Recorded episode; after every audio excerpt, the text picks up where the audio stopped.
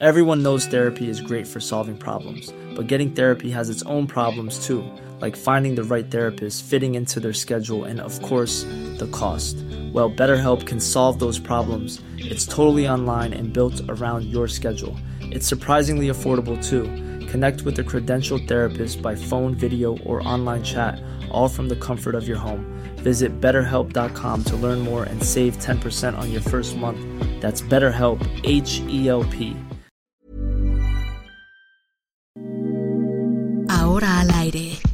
a la una, con Salvador García Soto.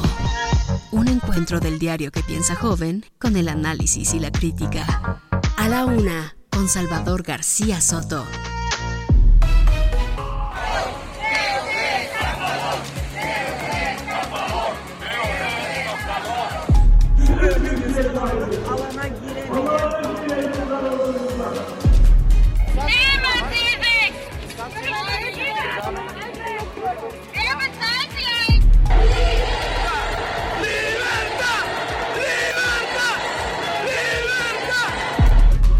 En noviembre de 2019 tomamos la decisión de decretar la alerta por violencia contra las mujeres.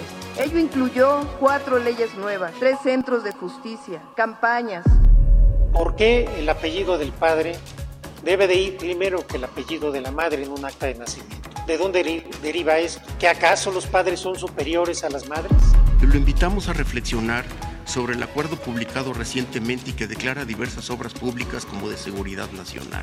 ¿Está usted limpio, señor? Evidentemente sí. Deme una, deme una cacería de... Deme una cacería de... enfrentamiento con el fiscal general? ¿Hay un enfrentamiento con el fiscal? ¿Por qué? De mi parte no hay enfrentamiento.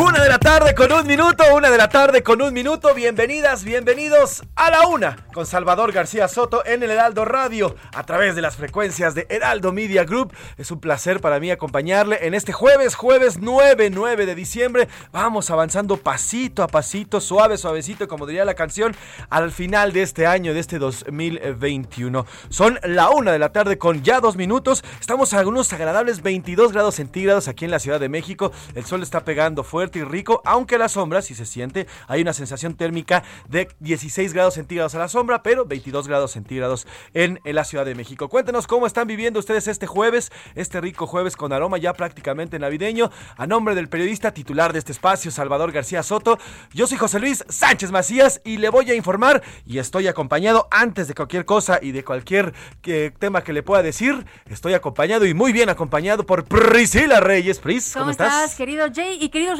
escuchas, les mando un fuerte abrazo. Sí, creo que no se escuchaba por ahí mi saludo, pero ya se escuchó. Ya, ya se escuchó. Este jueves, arañando fin de semana. Y ya todos los días, ya todos los días de diciembre siempre saben como a viernes, ¿no? Como raro, como todo, aunque no salgas de vacaciones, dices, yo estoy de fiesta. Mira, te voy a contar algo. Ya en el mercado que yo, yo, vivo por la zona de Narvarte, ya hablamos, en los mercados ya están instalando estos tianguisitos que son muy especiales y muy de época navideña, con el ponche, que es una de las cosas y las bebidas que más amo. Sí, prácticamente se escucha así sin piquete. Yo sin piquete. Sin piquete yo también. No estoy bebiendo bebidas alcohólicas, pero sin piquete. Pero de verdad, el, ponche es una bebida que... Deliciosa. Yo, de verdad, recorro todo el año nada más para probar sí, en sí, diciembre. Sí. Yo también estoy de y ya en la Ciudad de México ya se siente este ambiente navideño. Las tiendas departamentales, las tiendas en donde usted acuda, ya hay accesorios. hace un mes y medio, ¿no? ahorita sí ya está fuerte, ya es un descaro. Pues ya estamos prácticamente en Navidad. Y este y bueno, estamos gozándola jueves, jueves 9 de diciembre. Y tenemos muchísimos temas por platicarles el día de hoy, Priscila. Eh, pero primero, si te parece, saludamos a todas las frecuencias porque Heraldo Media Group, Heraldo Radio, se escucha a lo largo y ancho de todo este país, en prácticamente 26 ciudades, eh, prácticamente en 26 estados de la República Mexicana. Así que vamos a saludarles, vamos a abrazarles y vamos a quererlos, Priscila. Aquí viene el abrazote. Primero le mandamos un saludo a Ciudad del Carmen, a Coatzacoalcos, a Colima, Culiacán, Guadalajara, La Laguna, a Macalen, Monterrey, Morelia, Oaxaca, San Luis Potosí, Tampico, Tapachula, Tehuantepec, Tepic, Tijuana, Tuxtla Gutiérrez, Villahermosa. Bueno, son muchísimos. Y del otro lado, le mandamos también un saludo a Bronzeville, donde nos escuchan en 93.5 FM. Les mandamos un saludo. Gracias por hacerlo. Eh, y en McAllen 91.7 también les mandamos un fuerte saludo y recuerden que hay muchas opciones para escucharnos.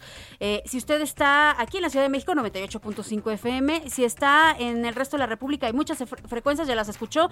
Si no, se puede meter a heraldodemexico.com.mx y ahí están todas las frecuencias y está la señal en vivo y nos puede ver si le pone cabina en vivo y si nos quiere escuchar nada más le pone audio en vivo y también están podcast por todos lados. Estamos en la aplicación de TuneIn, estamos en iHeartRadio, estamos en Spotify y cuando se acabe el programa también queda grabado en El Heraldo Radio en emisoras.com.mx también en vivo. O sea, tiene usted opciones. Así es, si usted es amante de las redes sociales, arroba S García Soto, en este momento estamos publicando el link donde usted puede acceder y, bueno, pues eh, escucharnos y vernos, pero también nos puede seguir en Priscila.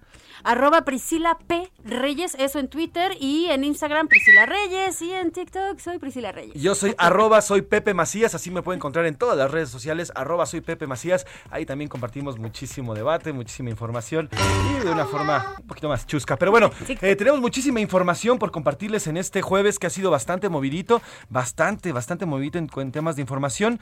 ¿Qué le parece si vamos a platicar? Reaparece, oiga, luego de que este lunes fuera señalado, este inicio de semana, fuera señalado por una investigación del periódico Reforma por haber adquirido propiedades millonarias, eh, hoy Hoy, el exdirector de la Unidad de Inteligencia Financiera, Santiago Nieto, reapareció en un evento en el Senado de la República y ya habló con los reporteros. Fíjese, Santiago Nieto da la cara. Él, desde que fue, salió esta investigación, eh, o esta filtración, como quiera usted llamarle, bueno, pues él tuiteó, él envió mensajes a través de su cuenta de Twitter y hoy da la cara. Hoy no, él no tiene problema, le responde a los reporteros, a diferencia de otro fiscal que quién sabe dónde ande. Bueno, pues él, el señor Santiago Nieto, sí habló. Le contaremos qué es lo que dijo. Oigan, y esto está sumamente interesante eh, y es a elección. La Suprema Corte de Justicia de la Nación ya determinó que a partir de ahora los padres podrán elegir el orden de los apellidos de sus hijos. O sea, ya no es obligatorio lo que pasa aquí y siempre ha pasado que el paterno vaya primero, porque ya empezó a ser un tema muy controversial, ¿no? Ahora resulta, por ahí vi un video que se volvió viral eh, de una usuaria de TikTok que decía, ¿sabías que tus dos apellidos son paternos absolutamente? Tu primer apellido es el paterno y el de tu mamá, pues ese también el primer apellido que es paterno. Entonces, en realidad, siempre estás conservando los apellidos paternos, ¿no? Bueno, así es, el día de ayer la Suprema Corte de Justicia de la Nación, a través de su presidente, el, ministro Arturo Saldívar, dio a conocer esta decisión de, a partir de eh, eh, un artículo del Código Civil de la Ciudad de México que fue controvertido, bueno, pues la Suprema Corte decide que serán los padres, en un pleno consenso, quienes decidan qué apellido va primero, si el materno o el paterno. Es decir, que yo podría ser José Luis Macías Sánchez, o tú podrías ajá. ser... Eh, Priscila Martínez Reyes. Exactamente. O, la- o en viceversa, o si quiere dejarlo como es una un paradigma de siglos, ¿eh? De siglos. Y que igual si esto lo aprueban en años, también vendrá el momento en el que lo pueda elegir pues la persona, no los padres, la persona ya en su mayoría de edad, pero yo creo que eso causaría pues mucho Digo, mucho sería rollo en cambio de, de- de documentos oficiales, etcétera. Sí, sería un poquito más difícil porque a los 18 años tendrías que esperarte hasta los 18 años que ya tienes toda una vida cumplida. cambiar todo. Por lo pronto, esta decisión a mí me parece me parece una gran decisión que además va en favor de la sociedad y ayer lo platicábamos en Noticias de la Noche cuando la Suprema Corte de Justicia deja a un lado los temas políticos y se pone pues a revisar los temas que de verdad le importan a la sociedad y que de verdad impactan. Es una gran corte. Fíjate lo que te voy a preguntar, ¿cuáles cuáles serían tus apellidos si no te hubieran tocado los dos paternos de tus padres? Es decir, el materno de tu papá y el materno de tu mamá. ¿Cuáles serían tus apellidos? Sería Larios Álvarez. Fíjate. Larios ¿Y Álvarez. tú puedes escoger? Pero a ver, a ver, a- al final, eh, siguiendo esta lógica, todos los apellidos que tenemos pues, son los, los paternos. En teoría, yo Sí, creo que sí, esa sí. es una ya una visión muy, eh, digamos, no sé si decirlo muy extremo feminista, no sé cómo llamarlo, porque al final todos los, todos los, todos los, este, los apellidos son paternos. pues, va, siguiendo esa línea. que es lo- justamente lo que están eh, justamente en contra, porque en Europa empezó este movimiento, en Europa nada más, si ustedes eh, recuerdan, nada más llevan un apellido que es el apellido de casa, y empezaron a cuestionar por qué este apellido de casa tendría que ser forzosamente el apellido del papá y no podría ser el apellido de la mamá, ¿no? Vamos entonces a- es algo ya histórico. Vamos a hacer, vamos a disertarlo, vamos a discernirlo, a discernirlo. Y le vamos a eso- Y le vamos a preguntar, preguntar, ¿eh? obviamente. Porque eso tiene mucho que ver en que antes las casas, pues eres, eh, los que tenían el poder adquisitivo eran los hombres. Entonces, ellos vivían, eh, por ejemplo, mi familia sería la casa de Sánchez, que es mi papá, que era el dueño y él tenía el poder adquisitivo. Y entonces, yo soy Sánchez y mis hijos son Sánchez y mis nietos son Sánchez. Por eso, eso tenía que ver. Pero bueno, aquí me parece una decisión totalmente al lugar y muy buena en favor de la sociedad. Oiga, en su cara, en pleno Palacio Nacional y frente al presidente, escuche bien, el ingeniero Ricardo Rodríguez, presidente de la Asociación de Ingenieros y Arquitectos de México, pidió al presidente, se lo dijo, eh, ahí en el escenario que ponen todos los días en Palacio Nacional, se lo dijo de frente, pidió al presidente reflexionar sobre el decreto que considera las obras públicas eh, de infraestructura como de seguridad nacional. O sea, algo que no ha hecho, por ejemplo, el Senado, que antier, ya lo anunció la senadora presidenta Olga Sánchez Cordero, que no iban a, a controvertir esta decisión. Bueno, pues el, el ingeniero este ingeniero, que por cierto es, es, líder de los ingenieros, le dijo, oiga, hay que reflexionar, porque es un tema importante y es un tema de vital, de vital importancia para el tema de la infraestructura. Y también acomodó el lugar luego de que pues ya fuera cancelado el registro como partidos a todos estos que habíamos eh, comentado ayer. Hoy redes sociales progresistas, Fuerza por México, Partido Encuentro Solidario, pues anunciaron una alianza para competir en las próximas elecciones. O sea, van a juntar su 2.5, su 2.8, su 1.8 y entonces a ver si ahora sí se quedan con un registro. Son como esas vaquitas, ¿te acuerdas? No, híjole, no nos alcanza. no nos alcanza para el refresco, pero a ver, ¿cuánto traes tú? No, pues 2.5. Yo 2.5. Y apenas, apenas juntarían el 3% que es necesario para, para mantener el registro de un partido. Algunos dirían, pero qué necesidad, qué necesidad. Qué necesidad, a gastar otra vez, etcétera. Pero vamos a ver si ahora con esta alianza a ver si, si ya, ya cumplen con ese registro. Ayer en unanimidad eh, comenzó esta, aquí se lo informamos eh, eh, puntualmente, ayer el, Tribunal Electoral del Poder Judicial de la Federación comenzó esta sesión y ya por ahí de las 5 de la tarde en una decisión unánime en contra del proyecto que manejaba el magistrado Indalfer Infante, bueno, pues él rechazó pues, mantener el registro a estos partidos y tendremos las reacciones de los tres líderes de estos tres partidos y ya esta alianza que están anunciando. Oiga, y en los deportes, primer round, primer round. Hoy el duelo de ida de la gran final del fútbol mexicano, León Atlas. Platicamos en exclusiva además, y aquí nos va a presentar esta entrevista Oscar Mota, con Daniel Osorno, jugador del Atlas finalista hace 22 años. Además, la selección mexicana cerró su año futbolístico con un empate ante Chile en Estados Unidos. Se vieron buenas figuras. ¡Ay! Yo pensé que no existía o que no había ya un bono de juventud de buenas figuras para los próximos años, pero sí. Hay buenos jugadores jóvenes, chavos de 18 años que ayer jugaron muy bien, dieron muestra de también ese gambeteo, de esa, pues, esa juventud que les echados para adelante, que eh, hasta con la gente porque se salieron a, tomarse fotografías, en fin, buen buen eh, buen partido el de ayer, 2-2 ante Chile, el portero muy bueno. En fin, Oscar Mota nos va a contar qué, qué ocurrió en este encuentro allá en Estados Unidos. Y ahora vienen las preguntas de hoy. Vamos a la pregunta del día porque como siempre le decimos, este programa es nada, absolutamente nada sin usted y, y sin sus opiniones. Esta es la opinión de hoy.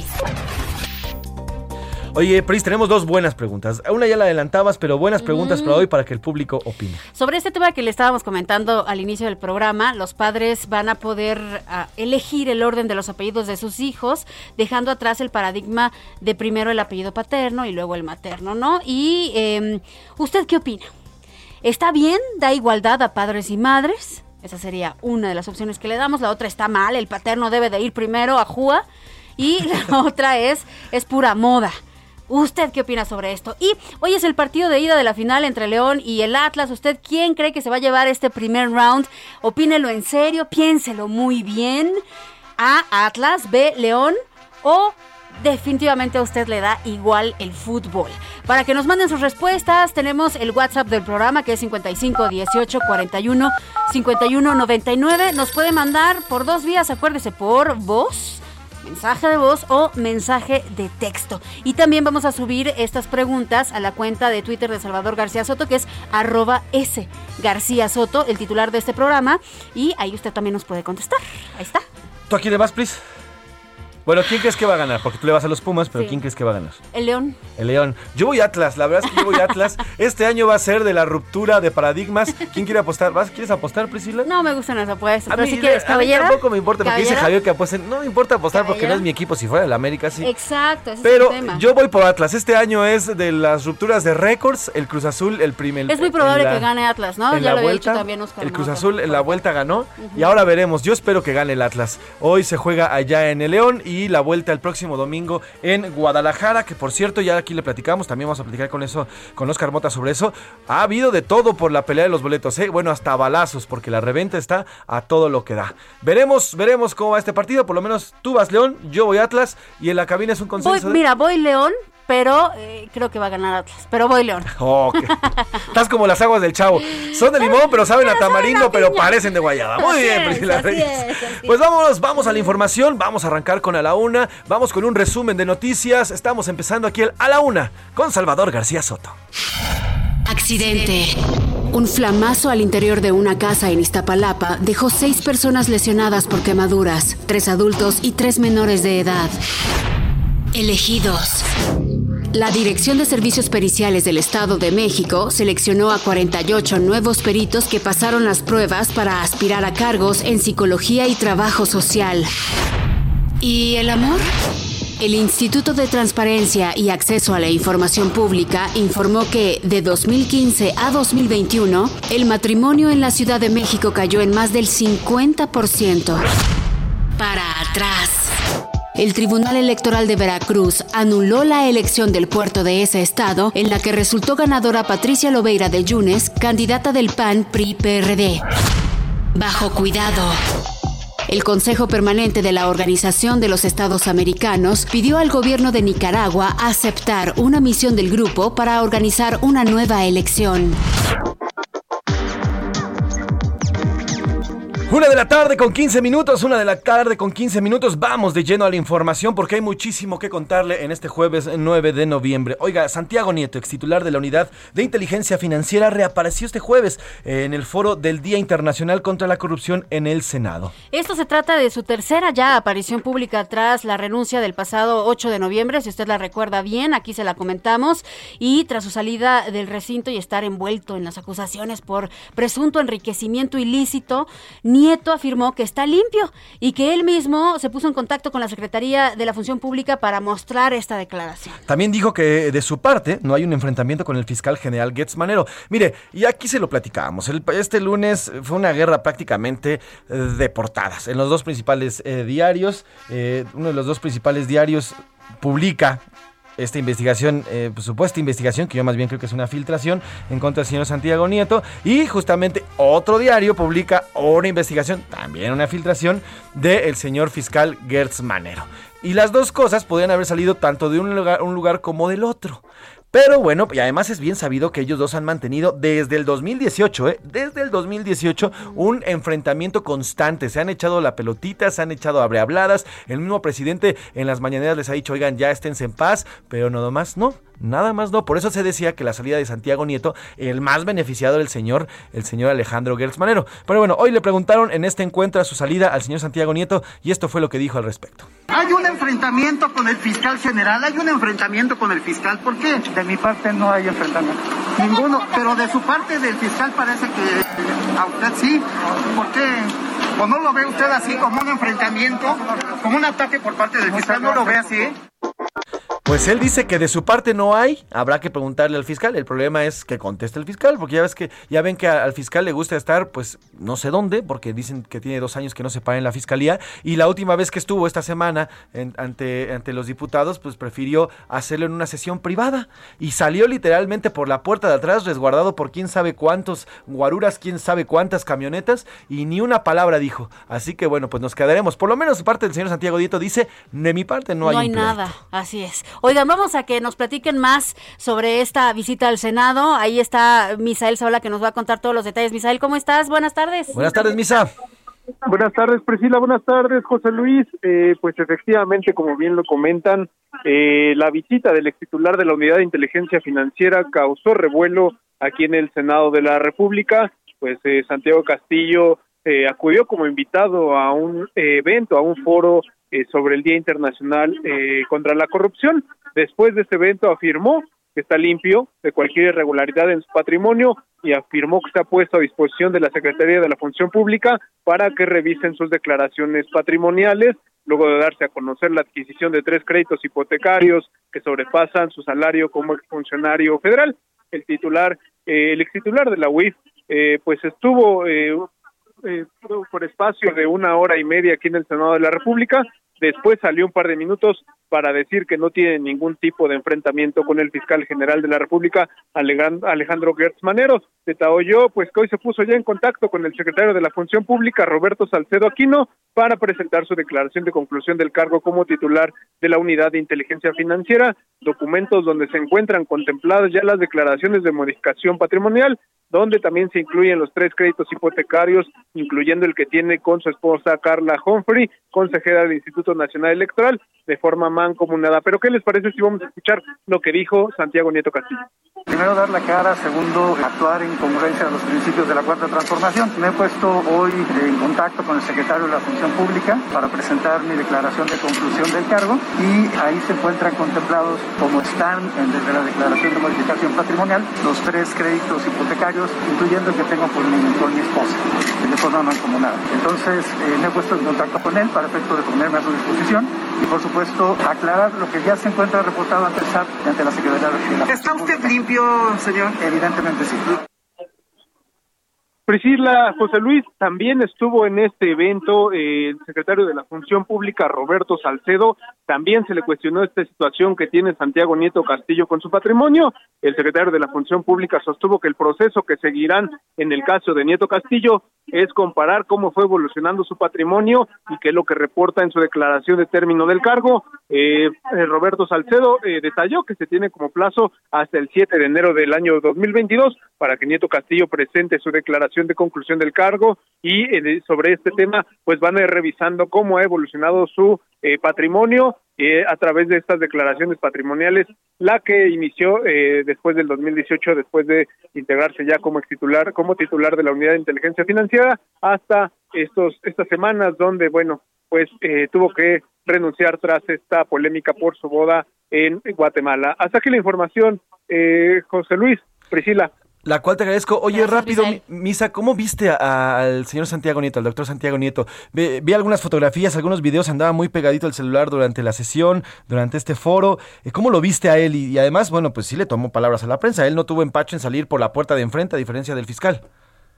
Exactamente, José Luis, pues estuvo un poco inquieto el ex titular de la Unidad de Inteligencia Financiera, se sentó al lado de Xochil Gálvez, eh, una de las más duras opositoras aquí en el Senado de la República, pero sí estuvo un poco inquieto, eh, incluso eh, prácticamente después, inmediatamente después de concluir este evento aquí en el Senado de la República, él salió por una de las puertas principales, pareciera que eh, Santiago Nieto Castillo pues sí quería hablar con la prensa, tenía algo que decir, lo dijo en breve, muy breve como es él también, Santiago Nieto, cabe recordar que en algunas otros, otras participaciones aquí en el Senado se había detenido con la prensa igual de manera muy rápida, un minuto, dos minutos, y eh, este, esta no fue, eh, esto también fue hoy mismo, hoy eh, hizo esto, se detuvo, no sin mayor empacho le contestó a la prensa dos, tres preguntas y pues salió prácticamente demasiado rápido en su camioneta.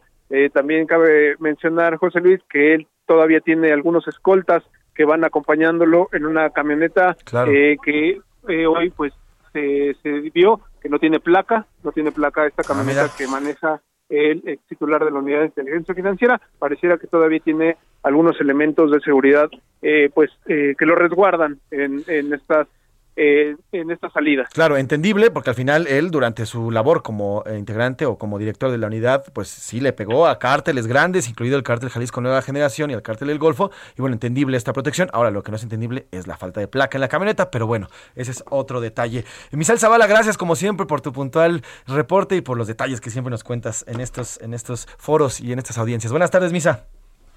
Buenas tardes, quedamos pendientes, José Luis Priscila. Adiós, Misael. Misael Zavala. Oiga, nos vamos a ir a una pausa, nos tenemos que ir a una pausa, pero ¿Tan tenemos... rápido? ¿Tan rápido? ¿De verdad? Así se pasa el tiempo se con está nosotros. pasando todo, pero que qué bruto, que qué bruto. Oye, tenemos muchos temas que platicarle de regreso. La verdad es que nada, halagüeños, no queremos arruinarles este jueves, pero sobre todo en temas, en temas económicos. Está el tema de la inflación, que como bien le estábamos y le fuimos adelantando durante este inicio de mes y final de mes de noviembre, vamos a ir por arriba del 7%, que es el doble de lo que estima el Banco de México, y además la inversión inversión. La inversión en México Oye, está brutal ese está tema, yendo, ¿eh? Está brutal ante la falta de certidumbre. Las empresas 33 están, países. están retirando su dinero de nuestro país. Qué Vamos a platicar de esos dos temas con nuestros reporteros de la sección Mercado de Heraldo de México, uno de los principales diarios de este país. Pero por lo pronto tenemos. Es que lo tengo que decir porque así es. fuerte. Eh, eh, vamos y con música, Priscila. Recuerden que estas últimas semanas de diciembre vamos a estar escuchando la mejor música de 2021, eso, que fue publicada durante este año. Y nos vamos a ir con uno de los raperos que tuvo muchísimo éxito con Old Town Road, pero ahorita estrenó otra canción que también ha sido igual de exitosa. Estoy hablando de Lil Nas X. Esto es Montero, Call Me By Your Name. Vamos con música, regresamos aquí en A la Una. Call me when you want, call me when you need. Call me in the morning, I'll be on the way. Call me when you want, call me when you need. Call me out by your name, I'll be on the way. Like, mm, mm, I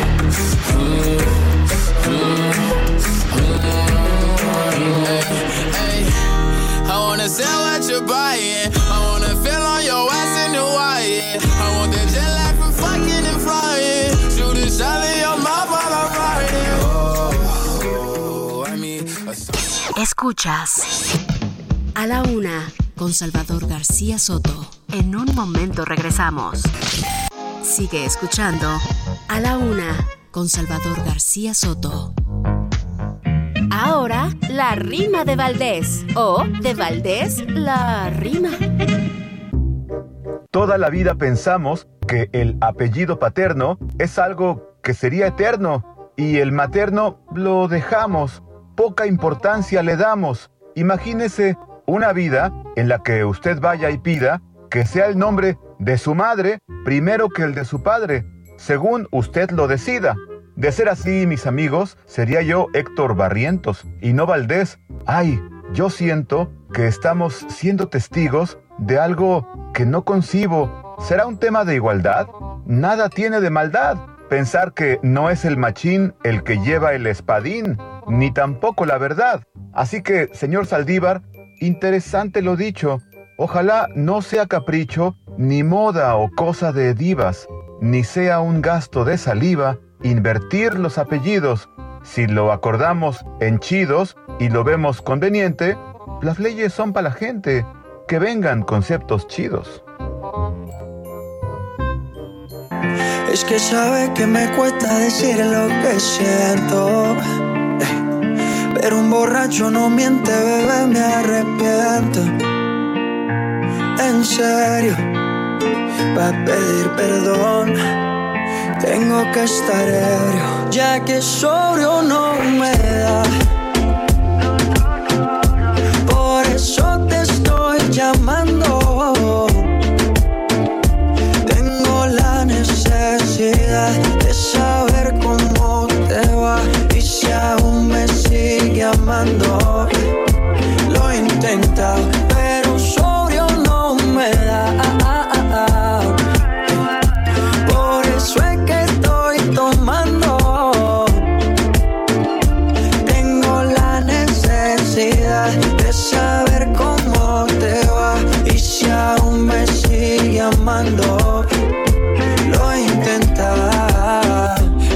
Una de la tarde con 32 minutos, una de la tarde con 32 minutos. Le saluda José Luis Sánchez Macías y estoy con Priscila Reyes Pris. Oye, qué buena rola. Esa rola me pone de, buenas. Además, eh, a veces hago ejercicio con esta rola. ¿En ¿eh? serio? Y te Sí, prende. Está sabrosona. está Cada quien tiene sus canciones. Estamos escuchando sí. directamente desde Medellín, Colombia, a Maluma Baby Qué con pues, sobrio. Oye. Pasó de Hawái a ahorita estar totalmente en un estado etílico según esta canción. Yo creo que sigue sufriendo el corazoncito de Baby Maluma. ¿Será por la novia de Neymar? ¿Será por la novia de Neymar? Pues seguramente sí. Bueno, buena canción, buena canción que además, y, y es algo que, te- que tenemos que resaltar. Fíjate que las, las canciones, sobre todo de los grandes reggaetoneros como Bad Bunny, como Maluma, han ido evolucionando para eliminar ya estos... La violencia la en las violencia letras, ¿no? de género en- las letras, ¿eh? absolutamente. De cosificar a las es mujeres algo y que, demás. que empezó a hacer Jay, empezó a suceder en el hip hop en Estados Unidos, que si ustedes escuchan canciones de hip hop son pero tremendamente violentas que hablan es apo- apología a traer armas, apología a tener problemas con mujeres y denigra a la mujer. Después el reggaetón siguió como una herencia a esta pues este tipo, esta, esta temática, y ahora ya están empezando a hacer ese tipo de cosas. Entonces, o sea, por ejemplo, eh, un, hay muchos raperos que empezaron a hacer letras distintas y son los ejemplos de, de- de esta gente, ¿no? Entonces, qué bueno, felicidades. Sí, está muy bien, es una buena Nadie canción. quiere consumir ya cochinadas. la Así verdad. es, y, y está para disfrutarse, la verdad que está para disfrutarse. Vamos a escuchar un poquito más y vamos a otro tema. pero sobrio no me da. Por eso es que tomando. Tengo la necesidad de saber cómo. A la una, con Salvador García Soto. Una de la tarde con 34 minutos. Oiga, ayer, ayer por la tarde, el ministro presidente de la Suprema Corte de Justicia de la Nación, el ministro Arturo Saldívar, publicó un video muy interesante, en el cual no es una sentencia nueva, es una sentencia que se dio este año, pero ya comienza a aplicarse en el país. Le cuento rapidísimo. En el eh, Código Civil de la Ciudad de México, eh, como en todo el territorio, los niños recién nacidos tienen el derecho a la identidad, la cual se la proporciona el Estado mexicano a través de sus padres. Sus padres tienen la obligación de registrar los nueve meses máximo después de su nacimiento. Esto con el nombre del, el- del bebé que se elijan los padres y los apellidos. En este Código Civil de la Ciudad de México obligaba y estaba a la letra a poner primero el apellido del padre y después el de la madre. Una mujer llamada Alejandro Spitalier eh, inter- eh, interpuso una controversia ante eh, la Suprema Corte de Justicia de la Nación y tras una discusión muy interesante, los ministros de la Suprema Corte, en total los 11 ministros de la Suprema Corte, ministras y ministros, decidieron que esta medida pues eh, solamente ampliaba el, sistema patriarcal, ya que pues el apellido de la madre es tan válido como el del padre y no existe una igualdad al imponer que el apellido del padre sea primero. Ante esto, bueno, pues el presidente ministro de la Corte publicó este video, Pris, y si quieres vamos a escuchar lo que nos dice y después platicamos sobre el tema. Esto simplemente es un resabio histórico en el que se pensaba efectivamente que el hombre tenía una superioridad en la familia, que era el jefe de la familia y que todos, la mujer y los hijos y las hijas tenían que obedecerlo y rendirle culto. Llegó un asunto a la Corte en que se reclamó la inconstitucionalidad de un artículo del Código Civil que establecía esta prelación en los apellidos. La Corte dijo que este artículo es inconstitucional. ¿Por qué? Porque viola la igualdad entre el hombre y la mujer. El papá, la mamá son iguales ante la ley, son iguales con sus hijos, merecen la misma dignidad, de tal manera que el padre y la madre tienen que ponerse de acuerdo en el orden de los apellidos. Y la sentencia de la Corte no solo hizo diferencia en la vida de esta familia que acudió al amparo, sino que a partir de ahí se logró la modificación de diversos códigos civiles, de tal suerte que hoy esa regla mágica, inexorable, de que el apellido del hombre tenía que ir antes que el de la mujer, está totalmente superada. Todos somos Así, Priscila, así lo anunció y así habló, aparte con una música bastante, bastante bonita. Muy sentida, Muy ¿no? sentimental. Pero bueno, el- lo, lo importante es lo que dice el presidente de la Suprema Corte, el ministro Arturo Saldívar, y, y el contexto y el argumento que da, que es importantísimo y se me, se me hace de vital importancia. Y que eh, ya lo estábamos comentando al inicio del programa, Jay, es algo, ya es algo necesario, y así estamos haciendo estos cambios conforme van pasando los años, nos va cayendo el 20, que no estamos haciendo algunas cosas bien, que puede ofender a otras personas, a ciertos sectores, y en este caso, pues sí, efectivamente es un, es, es algo que sigue conservando el sistema patriarcal, que aunque eh, muchas personas lo llamen como que, ah, esto es feminismo exagerado y tal, es necesario, es necesario, porque voy a tener siempre un apellido paterno, o porque va a ser la casa de, porque ese es el tema, ¿no? Que Sí, es propiedad de García, propiedad de Reyes, pues no.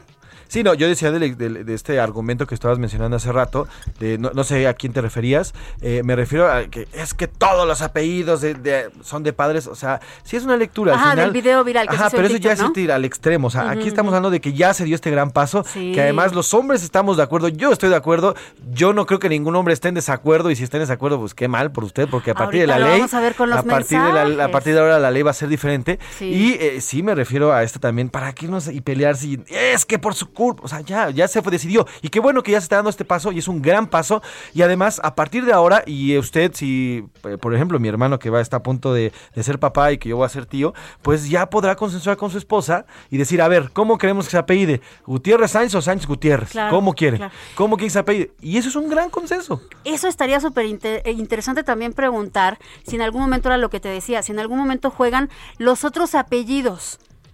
Los segundos apellidos, los apellidos que son maternos, que hasta el momento no han entrado en juego, pero en algún momento van a empezar a entrar en el juego. ¿Sí? Los que ya traes del pasado, lo que te decía, ¿cómo te apellidarías si te hubieran tocado los apellidos maternos? Si en algún momento van a entrar en juego esos Bueno, tú puedes ahorita cambiarte el nombre.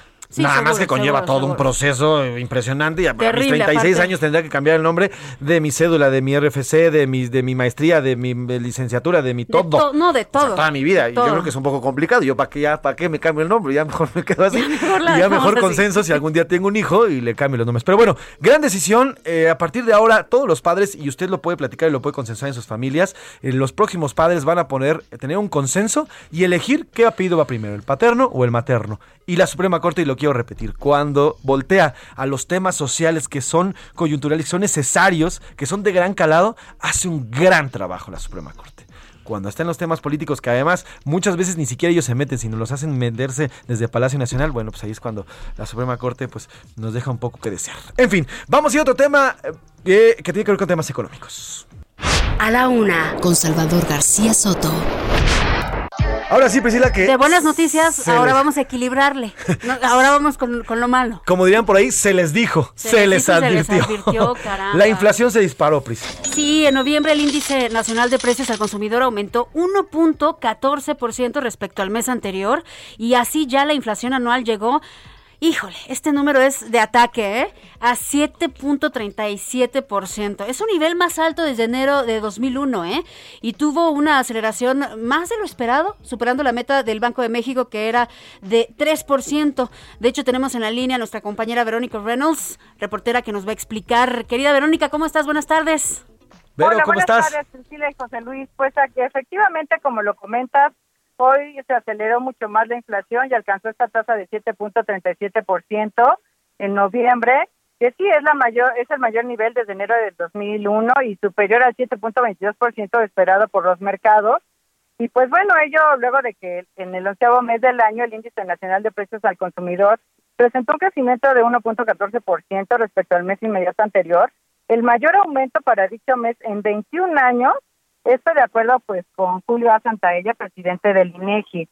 A decir de Gabriela Silder, directora de análisis económico del Grupo Financiero Base, en diciembre de este año la inflación alcanzaría su pico, que ella estima una tasa del 8%, y convergería al rango del Banco de México de 3 más menos 1% hacia enero del 2023, en donde estima que se ubique en 3.84%. Pero pues bueno, este, Priscila y José Luis, eh, pareciera que estas elevadas tasas de inflación ya no son transitorias y presiona aún más al Banco de México para subir la tasa de interés referencial en su última reunión del año de política monetaria, que será el próximo 16 de diciembre, en donde la mayoría apuesta a un aumento de 25 puntos base, con lo que estaríamos cerrando el año con una tasa referencial de 5.25%.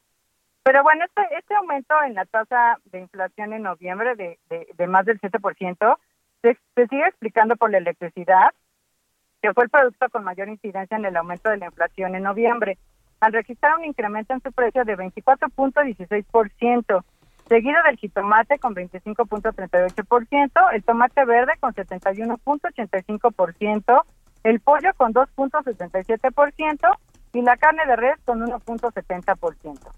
Respecto al comportamiento del precio de la electricidad, pues el Ujú. INEGI sigue explicando que esto se debe a la continuidad de- del programa de tarifas eléctricas de temporada cálida que terminó su periodo de vigencia durante noviembre en las ciudades de Mexicali, Ciudad Juárez, Culiacán, Chihuahua, Hermosillo, Matamoros, Colima, La Paz, Guatabampo, Ciudad Jiménez y Esperanza. Ok. En tanto, el índice de precios subyacentes tuvo un incremento mensual de 0.37% y de 5.67% anual. Por su parte, el índice de precios no subyacentes aumentó 3.45% mensual y 12.61% anual. Dentro del índice de precios subyacentes, los precios de las mercancías mostraron un alza de 0.31% mensual Ajá. y los de los servicios 0.43%. Vero, yo te quiero pre- preguntar, y ya me corta el, el tiempo rapidísimo, pero para diciembre, ¿qué están viendo los especialistas para diciembre y para el cierre del año? Pues mira, para diciembre, como te comentaba, eh, eh, Gabriela Siller espera ya una tasa de, de un- una inflación del 8%. El promedio, de acuerdo con la encuesta de Banamex... A ver, espérame, espérame, Vero, Vero, Vero, ¿8%? Qué horror. 8%. O sea, cerraríamos el año con 8% de inflación. Uf. Exactamente, que en algún momento, no sé si ustedes recuerdan, también el, el subgobernador Jonathan Heath también decía esto, ¿no? Sí, sí. Que, la, que él ya veía más bien la inflación mucho más cercana al 8%, ya ni siquiera por arriba del 7, ¿no? Y- Sino ya más del, del 8%. En Entonces, 20 años, en dos décadas no debíamos una inflación tan alta, ¿correcto? Exactamente, así es, pues de, de, de, de- sí, desde hace 20 años y realmente se había mantenido la inflación. Pues veremos. Relativamente dentro del rango ¿no? Ujú. de- del Banco de México que les decía de 3 más, más 3, 1 más menos 1%, ¿no? No, bueno, pues está elevadísimo. Pero pues Verónica Reynolds, pues estaremos pendientes. Gracias por este reporte tan desmenuzado y a ver cómo avanza porque la primera quincena tendremos, la primera quincena de diciembre tenemos el nuevo reporte. Gracias, Vero, te mando un abrazo. Gracias, Vero. Gracias a ustedes, buenas tardes. Verónica Reynolds, ella es eh, reportera de la sección Mercados de Heraldo de México. Y vamos con otro gran reportero de la sección Mercados eh, de El Heraldo de México, con mi compañero Adrián Arias, porque él trae otro tema, Pris. Y sí, pero aparte no se vaya a estresar. Usted siéntese, por favor. Eh, esto va a pasar. Ahorita le vamos a, a compensar esta información que le estamos dando. Mire, eh, la incertidumbre generada desde la llegada del actual gobierno federal ya propició que 33 países redujeran los flujos de inversión hacia México. 33 países. Esto pues provocando que deje ya de captar 6.308 millones de dólares, según los expertos. Y vamos a platicar con Adrián Arias al respecto. Adrián, si quieres, cuéntanos de una manera muy amable, por favor. Buenas tardes. Bonito, bonito, Adrián. Bonito, Buenas por favor. tardes. Hola, muy buenas tardes a ustedes y a todo el auditorio. Eh, pues sí, el 61% de las 51 naciones que generalmente reportan inversiones hacia México, pues están recortando estos recursos. ¿Por qué es importante esta noticia para que lo entienda todo el auditorio? Porque a menos inversión extranjera directa se hacen menos proyectos, menos infraestructura y sobre todo se generan menos empleos. Hay que recordar que son las empresas las que generan empleo en el país, son las que eh, generan el empleo formal. Entonces, cuando hay menos inversión, pues hay menos proyectos, hay menos eh, actividad económica, hay menos empleo. Entre las eh, entre los países que redujeron la inversión hacia México, pues está Estados Unidos que dejó de invertir 1.523 millones de dólares. Eso significa que cada día transcurrido desde finales de 2018 para acá se sumaron 2.086.000 dólares en capitales estadounidenses. España es otro país que también redujo eh, sus inversiones hacia México porque, bueno, eh, hay que recordar que pues el presidente López Obrador ha criticado mucho a, a España eh, desde el tema de la conquista hasta las el tema de Iberdrola. Sí, se la pasa pegándole, ¿no? a Iberdrola. Ajá, sí, entonces ha sido muy crítico eh, con los españoles, pero bueno, no solamente España, también eh, China redujo el 17% sus inversiones, Rusia el 97%, Francia la recortó en 53%, Japón en 43% y Noruega en 91%. Todo esto pues derivado de, de las señales que ha enviado el gobierno al- a los inversionistas privados. Hay que recordar que al inicio del sexenio cancelaron el aeropuerto internacional de la Ciudad de México y eso generó de entrada una incertidumbre pues que se está sintiendo en este tema de la inversión extranjera directa. O sea, Adrián, eh, porque nos podrían decir que es cuestión de la pandemia y que pues las empresas al final tienen que recular y hacer números nuevamente y pues pensar en las inversiones, pero en realidad esta salida se debe a la incertidumbre que ha probado- provocado la decisión de los go- del, del gobierno actual. Eh, no es una eh, no es una razón eh, Determinante. total. De hecho, la pandemia, sí, claro, la pandemia también tiene eh, un componente de influencia en esto que estamos observando, pero sin duda también pues toda la política en, eh, que ha llevado el gobierno federal, que bueno, pues, pues, se ha encargado de pues de, eh, dificultar la inversión. Hay que recordar, por ejemplo, que en, en el sector energético, que es un sector que genera mucha inversión, pues ya no se hacen más rondas petroleras, Claro. ya no se hacen más subastas eléctricas, y eso también ha detenido la inversión. Entonces, hay muchas cosas que están detenidas que se conjugan con este tema también de la crisis económica por la pandemia de coronavirus y lo que debería de pasar ahora es que se reactiven ese tipo de proyectos, ese tipo de iniciativas, pues para fomentar la inversión extranjera. Pero bueno, hasta el momento no lo estamos viendo y parece ser que no lo vamos a ver en algún momento. Pues así está, así está la cosa, Adrián. Pues te agradezco el reporte y estamos al pendiente de lo que ocurre con estos números. Te mando un abrazo, Adrián. Buen Gracias, día. Adrián. Muy buenos días. Oye, terrible, menos inversión, menos infraestructura, menos generación de empleos, con una inflación de 7.37% ahorita. ¿Sabe qué? Mejor dejemos de Ya, hablar ya, de ya. dinero porque es de Ya. mala educación. Ya, vamos. ya, Priscila, basta. Vamos a otro tema. A la una, con Salvador García Soto. Oiga, esta semana en varios diarios de la, de la República Mexicana se dio a conocer que la jefa de gobierno aquí en la capital, la jefa de gobierno Claudia Sheinbaum, presentó ante el Congreso local una iniciativa de reforma al Código Fiscal de la ciudad en la que establece una contribución así lo llama, una contribución que tendrán que pagar las plataformas digitales que se dedican en específico a la entrega de paquetería, alimentos, mercancías y entre otras cosas más, Priscila. Esto es Será importante más o menos porque... como el 2%, ¿no? Sí, El exactamente, es el 2%, pero es importante porque durante la pandemia este tipo de aplicaciones tuvo un boom. Super boom. Creció. creció muchísimo para todo, para alimentos, para súper, para medicamentos, para lo que usted quiera. Y hoy no sé si usted se ha dado cuenta, nada más es como un breviario cultural, que muchos negocios que se subieron a estas plataformas hoy están registrados, pero hay días que te dicen, hoy, hoy no te puedo atender, o sea, ya. Sí, o sea, hay veces que dan preferencia a los a, las- A la al- gente al que delivery asiste. que se llama a la Así entrega que a la que están en, en el lugar. Bueno, esto y el argumento de, que, de esta presentación es que utilizan la infraestructura, es decir, las calles de la Ciudad de México. Y está provocando toda una polémica porque de ser aprobada aquí, podría, aquí en la ciudad, podría ser el aliciente para que se apruebe en otros estados, que también obviamente han ha tenido un boom estas aplicaciones. Para platicar de este tema, saludamos Priscila en la línea a Leopoldo Reyes. Él es coordinador de Derecho Tributario Electrónico de la Academia Mexicana de Derecho Informático. Don Leopoldo, ¿cómo está? Buenas tardes. Buenas tardes. Hola, muy buenas tardes. Saludos a su audiencia. Cuéntenos, ¿cuál es su posición ante esta, pues, esta iniciativa para cobrarles el 2%, porque aparte es 2% total antes de impuestos por cada entrega realizada? Así es, es correcto. Bueno, la verdad es que la situación es compleja desde el punto de vista técnico.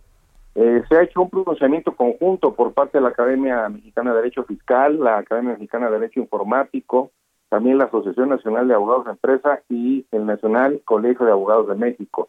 El problema aquí es que, mm, de entrada, desde la perspectiva técnica, no estamos hablando en estricto sentido de una contribución, lo quieren plantear o lo quieren manejar como una suerte de aprovechamiento, por lo que acabas de mencionar precisamente, ¿no? Eh, el uso eh, y explotación de bienes del dominio público, como en este caso lo pretende eh, la jefa de gobierno eh, plantear, que en este caso serían las calles de la Ciudad de México, eh, es lo que está sirviendo de anclaje para, para tratar de, de disfrazar, si me permites la expresión, eh, de aprovechamiento una contribución, que en este caso sería un derecho por, por la, la realización de una actividad económica. Es una contribución, es un, es un, es un cargo patrimonial desde el punto de vista tributario para todo el comercio electrónico, lo que resulta pues evidentemente impreciso desde varias perspectivas, ¿no? La principal, pues obviamente es que la estructura de cualquier contribución eh, infiere elementos objetivos, subjetivos, espaciales y temporales, a través de los cuales se justifica evidentemente la, la contribución. Dicho de otra manera, ¿no? Eh, el hecho imponible, como se le conoce en la jerga tributaria, requiere de ciertos requisitos constitucionales, ¿no? Como por ejemplo el que sea proporcional, el que sea equitativo, el que justifique de alguna manera la obtención de ese recurso a favor del Estado, porque si se trata de justificarse por el, el uso de un o explotación de un uso de, de- de dominio público como son las calles, se tendría que establecer incluso también eh, cuál es el desgaste, eh, cuál es el, el costo que para el Estado implica el mantener esas calles eh, habilitadas. Y sabemos perfectamente que pues los los usuarios de las plataformas digitales, en este caso el comercio electrónico, pues no son los únicos ni exclusivos usuarios de estos. Tendría, tendría que cobrarle este corte, este impuesto, por así decirlo, también a los taxistas, a los microbuseros, a nosotros que andamos en las calles. A mí a que cualquier mensajero que, que aunque no use de, de plataforma electrónica, pedidos telefónicos, pues también, porque Claro. van a Claro. las calles, ¿no? Claro, Sí, claro. Es correcto. Oiga, a ver, ¿y esto cómo afectaría al usuario? Al final el usuario sería el que tendría que pagar. pues, Todo lo que se aumente en un lugar, el usuario lo, lo termina pagando.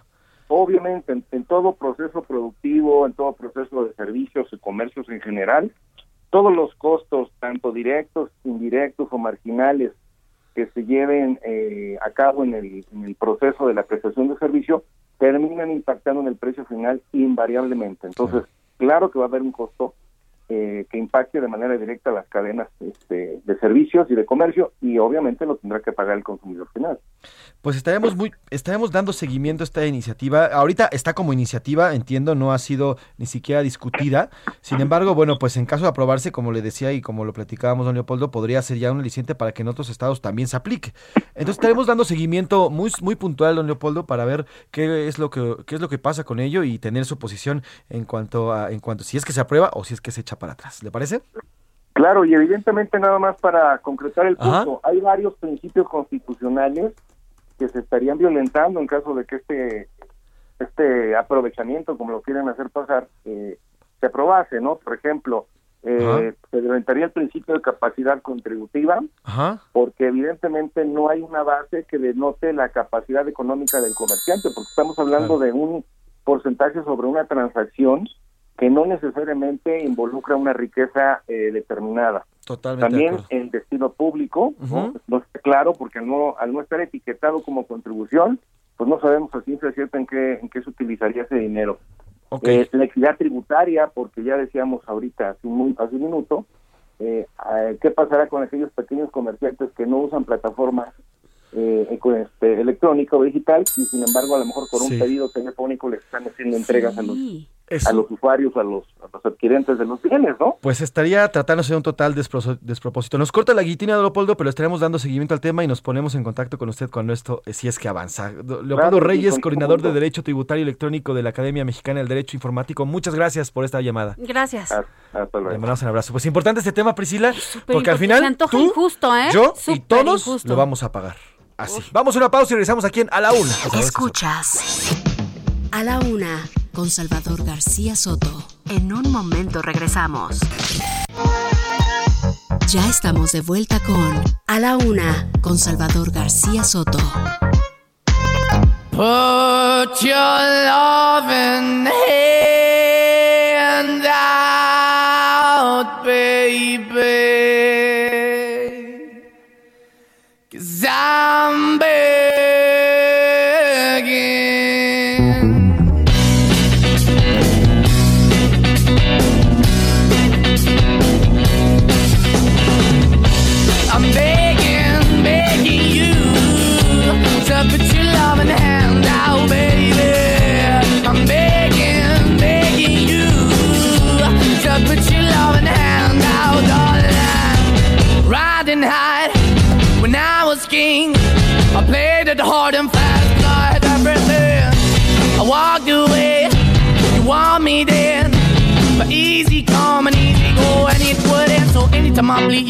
go. Yeah, anytime I feel, you got me. No, anytime I see, you let me know. But the plan and see, just let me go. I'm on my knees when I'm begging, cause I don't wanna lose you. Hey, yeah, ra-da-da-da, cause I'm begging, begging you. Uh, put your love in the hand out, baby. I'm begging, begging you. Uh, put your love in the hand out, darling. I need you to understand. Dos de la tarde con un minuto, dos de la tarde con un minuto. Bienvenidas, bienvenidos a la segunda hora de A la Una con Salvador García Soto en el Heraldo Radio. Le agradezco el favor de su atención, que continúe con nosotros en esta segunda hora de información. Si usted está con nosotros desde el inicio, gracias, de verdad, gracias. Si usted se incorpora apenas en estos momentos, gracias por incorporarse, por sintonizarnos, por ponernos en sus tablets, en sus, en sus celulares, en sus autos. Gracias, de verdad, le agradecemos que esté con nosotros y que nos acompañe, porque el tiempo es lo único que no regresa y de verdad que el que esté con nosotros para nosotros es importantísimo. Dos de la tarde con dos minutos a nombre del titular de este espacio, Salvador García Soto. Yo soy José Luis Sánchez Macías y le voy a informar, pero antes, antes quiero saludar a Priscila Reyes, compañera, amiga, productora, conductora y pone estas rolototototas. Tototototas. ¿Cómo estás, querido. Muy Me bien, encanta pues. estar contigo aquí en cabina. Un fuerte abrazo para todos los que nos estén escuchando. Y si arrancamos con un rolón, Juventud. Rolón, ya lo hemos explicado aquí, es un desodorante que tal vez a ustedes no les tocó, que tenía cabecita y giraba. Y sí, sí los he visto por ahí, pero no son tan comunes, pero bueno, ese es Rolón. Estamos escuchando Manskin con Begging y esta canción, a ver, a- por ahí a los, a los que son súper conocedores van a decir, Priscila, esta canción se publicó en 2017, ¿por qué le estás poniendo ahorita si estás poniendo éxitos de 2021? Es éxito de 2021 porque Manskin, esta banda italiana, ganó el Eurovision, se volvió viral esta canción y hasta ahorita está teniendo Sí. esta entrada en la, esta eh, entrada, perdón, en las li- listas de popularidad y que muchos no saben es un cover de una canción de Frankie Valli de 1967 que han reversionado miles de veces, pero esta canción con Manskin ahorita es un hitazo que a mí me hace eh, recordar al vocalista de Live, se parece muchísimo al que cantaba La Kinney's Juice o Lightning Crashes, pero qué buena rola, por todos lados se escucha, ¿eh? Es una gran Begging. canción y, y- y sí, cruzó el charco desde, desde Inglaterra y aquí en México. Mira, está en el top, estoy viendo los top 20, los top 50 del mundo. Ajá. Esta canción, obviamente el reggaetón le mata todo, pero esta canción está en el lugar 10 a nivel mundial y lugar, lugar 15 en, México. Y ojo, cuatro años después de que fue publicada. Es- ese es- eso es lo interesante de esta canción. Eso es lo interesante. Y lo que padre. está muy buena, que y está es muy una buena. gran rola, es una gran adaptación, la Sí, música. todo. A pesar la de que di- voz, la voz, la voz, la voz. A pesar de que dices que eh, se publicó en el 60, los 60, bueno, pues se escucha muy bien, muy actual y trae muy bueno tamborazo y guitarrazo. No, está, está, está tremenda la canción, la verdad. Buena rola, súbalo un, poquito y vamos con la información después. I'm begging, begging you. Uh, put your love in the hand now, baby. I'm begging, begging you. Uh, put your love in the hand now, darling. I need you Dos de la tarde con cuatro minutos, gran canción que nos pone Priscila Reyes. Recordemos y les recordamos, Pris, que estas últimas semanas de diciembre, que ya nos quedan prácticamente tres, tres semanas de este Sí, mes. está por terminar esta que es la pelas, cuarta y ya pelas este año. Nos vas a poner música, pero ¿por qué esta música, Priscila? Eh, son los éxitos de 2021 publicados en 2021. Ok, y entonces son las mejores canciones publicadas en 2021. Van a ir en- incluidas de Navidad, ¿eh? porque evidentemente en Navidad vamos a escuchar de Navidad y en Año Nuevo de Año Nuevo. Y la estamos pasando muy bien porque aparte es una lista ecléctica con todos los sabores, de todos los lugares. Sí. Si a usted le gusta, de repente va a escuchar rock, va a escuchar una de rock, como ya la, la escuchó ahorita, pero también va a escuchar una de reggaetón. Y agárrese porque pues, en gusto se rompen género. Perreque, perreque. Creo que nos Sí. estamos viendo. Yo creo que. fíjate, Decentes, ¿eh? No estoy, no estoy saturando los de, de, de reggaetón. No, pero además la verdad es que la gente también a raíz de las plataformas se ha vuelto un poco más ecléctica en, en cuanto a la música. Ya no está encasillada en, yo nomás me gusta, como la Bueno, bueno, bueno, pregúntale a un metalero y, y si le pones este Maluma y va a decir, ¿qué te pasa? Híjole, yo conozco metaleros que a lo mejor Maluma no, pero sí, pero sí ponen el listón de tu pelo y mira, Ah, claro, lo traemos en el ADN. Cuando vamos a la fiesta, lo traemos en el ADN, sí, ¿no? avientan la guitarra y dicen, "Yo- a mí me gusta esta, pero bueno, me da gusto y bueno, buenas rolas, buenas rolas las que nos estás poniendo en este, en este inicio de, eh, de la segunda hora. Y vamos con los temas. Vamos a platicar de, de regreso en esta segunda hora, grandes temas. Oiga, eh, vamos a ir al World Trade Center en, en unos minutos, porque como bien sabe, este martes inició la tercera, eh, la tercera dosis, el tercer eh, refuerzo para los adultos mayores y las personas con comorbilidades. Bueno, pues eh, no sabemos de dónde, al parecer un mensaje engañoso a través de WhatsApp empezó a fluir en redes sociales y en el mismo sistema de WhatsApp, el cual le decía a los, a los adultos mayores que en el World Trade Center había una nueva sede de vacunación.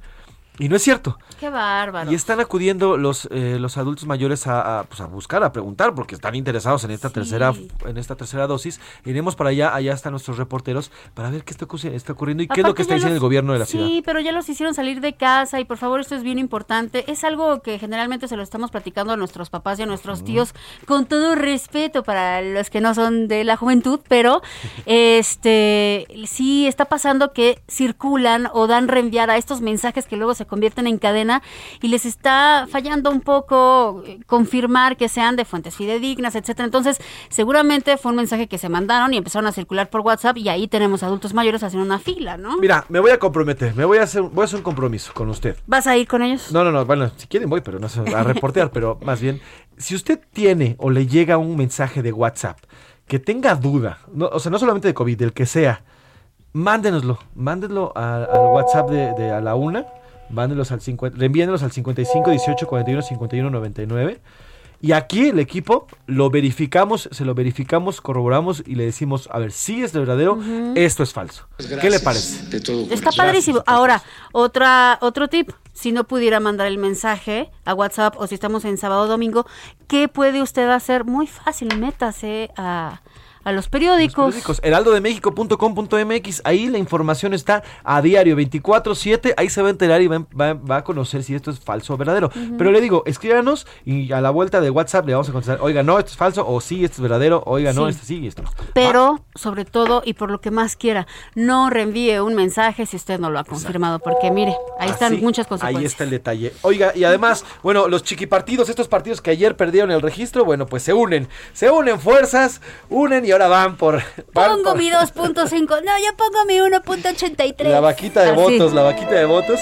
Vamos a platicar sobre este tema luego de que les negaron el registro, vamos a platicar de ello. Oigan, y la OMS confirmó que las vacunas ofrecen inmunidad seis meses tras recibir la segunda dosis o la primera en el caso de Jensen, que es de, sola, de una sola aplicación, ¿no? Así Entonces, es. para que usted lo tenga en mente. Oiga, y rumbo al 12 de diciembre, que ya es la próxima semana, esta gran festividad en la Basílica de Guadalupe, donde se espera que acudan cerca de 4 millones y medio de feligreses a este templo. Bueno, pues ya el gobierno capitalino prepara el operativo Basílica 2021. Le recordaremos cómo va a ser, porque seguimos en pandemia, estamos en pandemia, pero se va a abrir la Basílica. Le vamos a recordar cómo va a ser este proceso y además vamos a platicar con el secretario de gobierno de la Ciudad de México, Martí Batres, que nos va a explicar en qué consiste este operativo y cómo va a ir avanzando. Así que ponga atención, le vamos a ver las páginas también si usted no quiere salir de su casa para que vea la misa y las mañanitas a la morenita. Oye, y se están esperando que sean más o menos cuatro, cuatro, Cuatro millones melones. de feligreses que acudan allá. Entretenimiento. Híjole, les tengo muchas noticias. Son sobre Cobra Kai, son sobre Amo esa Harry serie. ¿Tú, qué, tú- ¿Tú en qué escuela te meterías? ¿A la de Cobra Kai, si estuvieras en ese mundo? ¿A la de Cobra Kai o a la de Miyagi Santa? Yo Cobra Kai, definitivamente. De hecho, de hecho mi papá hace, Qué hace un par de semanas me regaló una sudadera de Cobra Kai. Qué malo eres. No, no, no, no, es que no es malo. A ver, en la Pero primera de obviamente en Karate esta Kid- versión. No, no, en a la- ver, ¿Desde, la primera? primera. ¿En sabemos- serio? ¿Que te entrenara el loco ese psicópata? Todo el mundo sabemos que Dani era. Dani, a ver, Dani le bajó la novia, Dani le quitó el No. torneo. Todo eso. Ya te compraste la No, versión alternativa versión, donde no. lo pintan de supervillanazo, ¿no? Es que sí es un villano escondido en, en una piel de cordero. Una mosca muerta, Pues diríamos. prácticamente sí, porque ponía su carita y no, no ponía, no. Pero a la mera hora, Oye, no, la no, no. novia, el torneo, el todo. Pero el profesor, el profesor de Cobra Kai, el primero, es un psicópata. Ah, bueno, Hay sí. que y, en, y en la serie también sigue siendo un psicópata, pero al final los jóvenes siempre salen avantes. La juventud siempre sale avante. ¡Juventud! Pero bueno, Divino platicaremos de. Cobra Kai y platicaremos además de mucha más información. Saludamos rápido a las estaciones. Un fuerte abrazo para los que nos escuchan en, escuchen bien, Coatzacoalcos, Colima, Culiacán, Guadalajara, La Laguna, McAllen, Monterrey, Morelia, Brownsville, Oaxaca, San Luis Potosí, Tampico, Tapachula, Tehuantepec, Tepic, Tijuana, Tuxtla Gutiérrez y en Villahermosa, Tabasco. Gracias por estarlo haciendo en nuestras diferentes frecuencias en la República y también en heraldo.com.mx. Abrazo a todas y a todos ellos. Oigan, hicimos dos preguntas el día de hoy. Una referente a esta gran, gran decisión de la Suprema Corte de decidir. Los padres decidirán si llevan el, el apellido paterno o el materno a los hijos. Y sobre la final, que hoy es el primer round, la ida entre el León y el Atlas. Saludo antes de escuchar las opiniones de la gente a Milka Ramírez. Milka. Milka Ramírez. Hola José Luis, hola Pris. ¿Cómo Ya estás? Bien, feliz bien. porque es jueves, ya estoy más para allá que para acá, así que ya es jueves. Vamos. Qué bueno que estás más para acá Siempre que para allá. cuidada, Sí, te ya, ya, tener que quitar el cubrebocas Sí, ya me porque lo quité, perdón. opaca tu, tu linda voz, Milka Ramírez. Oye, Milka Ramírez. Cuéntenos, cuéntenos qué dice el público.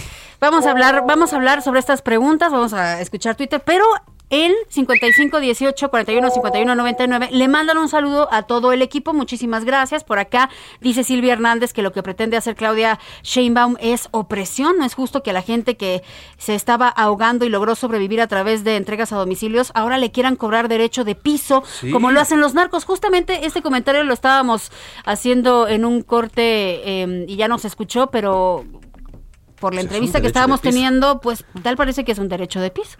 Sí. Y es un fuerte comentario. Y así está. José García de Lerdo Durango. Muy hermosa tarde de jueves. Saludos para todos. Un gran equipo tocayo. de Heraldo. Eh, de a la una. Saludos a Salvador también. Sobre los apellidos por mí. Que si se cambian, pues tengo cuatro hijas. Eso. Eso está muy bien, bravo para usted. Em, nos mandan un videito para reír un rato que lo veremos después. Buenas tardes. Para saludarlos y decirle a José Luis que qué pena que le vaya a la América.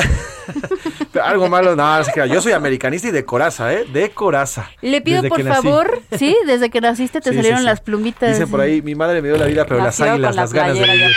bien. Pobrecito. Bueno, les pido de favor si pueden felicitar a mi sobrina Paola que cumple años hoy. Claro que sí. Javi, si nos regalas unas mañanitas te lo agradeceríamos por allá. No nos dice, solamente que cumple años hoy. Ahorita la felicitamos con mucho gusto. Feliz cumpleaños Paola. ahora que Javo. Eso. Ahí está Paola, para ti. Escucha un poquito. Hoy por ser Día de Paola. A cantar. Eso es, hasta cantados, Paola. Feliz cumpleaños, muchos, muchos, muchos más años. Eso. Porque si algo sabemos y ya hemos aprendido en estos últimos dos años es que la vida a veces se nos olvida vivirla. Así que hay que vivirla en este feliz vuelta al sol que estás cumpliendo, Paola. Eso de los apellidos son, miren, dice mandas, pero yo sé que se refiere a otras cosas. que No, despidan a los padres. Lo único que van a lograr son más divorcios. Eso sí calienta. Mire usted, es que ni siquiera matrimonio, o sea, ya lo decíamos al Sí. inicio del programa, de 2015 a 2021 en la Ciudad de México cayeron los matrimonios en un 50%. Entonces, ¿qué 50%. divorcio? Ningún divorcio. Sí, 50%. Oye, qué bruto, esta información ¿eh? que compartíamos, 50% Ya no se está en casando la gente. Pues no. Ya los está casando. Pero Está no, no creo, no eh. creo que, pro- que provoque divorcios, ¿eh? No. El cambiar el nombre. Yo no creo. Tal vez un pleitecillo sí, porque sí, de hecho, el nombre. Yo he visto riñas es entre falso, parejas que no, yo quiero que se llame como yo, no, se va a llamar como tu papá, no, que ahora imagínese el apellido, no, No voy a bueno, un tema. Buenas tardes, Priscila Martínez, gracias. Y equipo, de acuerdo de los apellidos de Dios, primero hizo al hombre, de acuerdo a su regla, el varón, dice la Biblia, es la cabeza de la familia, es el primero. Bueno, y entonces, ¿para qué me dice usted Te Priscila pasaste. Martínez? Mejor dígame Priscila Reyes, si está diciendo esto.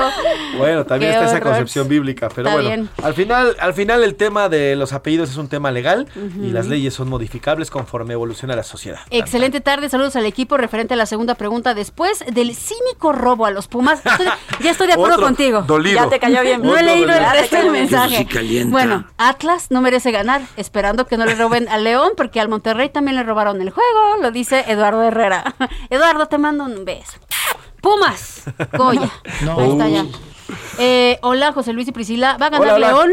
Los León. apellidos son pura moda y ocurrencias, lo dice Beatriz Hernández. El León. Pues saludos, doña Betty. Buenas tardes, Salvador y equipo. Saludos desde Texcoco. Eh, eh, soy Israel. Sobre los apellidos, es una excelente medida que los padres pudieran decidir qué apellido va primero, aunque sería mejor que uno de adulto pueda decidir el que más le guste. Es lo que yo decía, pero está canijo porque tendrías que modificar absolutamente todos tus papeles.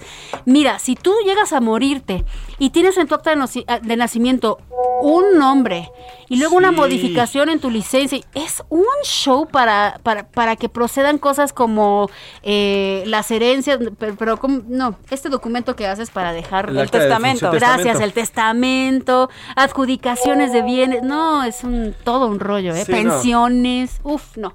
Entonces, quién sabe, pero a mí, a mí sí me gustaría. Además, Eh, también sabes, por ejemplo, muchas madres solteras que son obligadas, prácticamente por, Sí. por, la, por, por el tema de la- del Código Civil, son obligadas a ponerle aparte. al padre ausente eh, el, el apellido del padre. Sí, claro. ¿Por qué? Niños. Sí, sí, ¿Por qué? sí, sí. Y el O sea, padre sí. jamás figura en la vida del, del chiquitín que se quede con el apellido de la madre. ¿Te acuerdas también que existía esta viejísima, arcaica y pésima usanza de, le voy a dar mi apellido? Pues Sí, sí, quédate sí. con tu que- trágatelo. trágatelo, pues, Trágatelo, vale. por favor. Mételo al microondas, ponle tres minutos y te lo comes. Así. Calientito como sopa instantánea.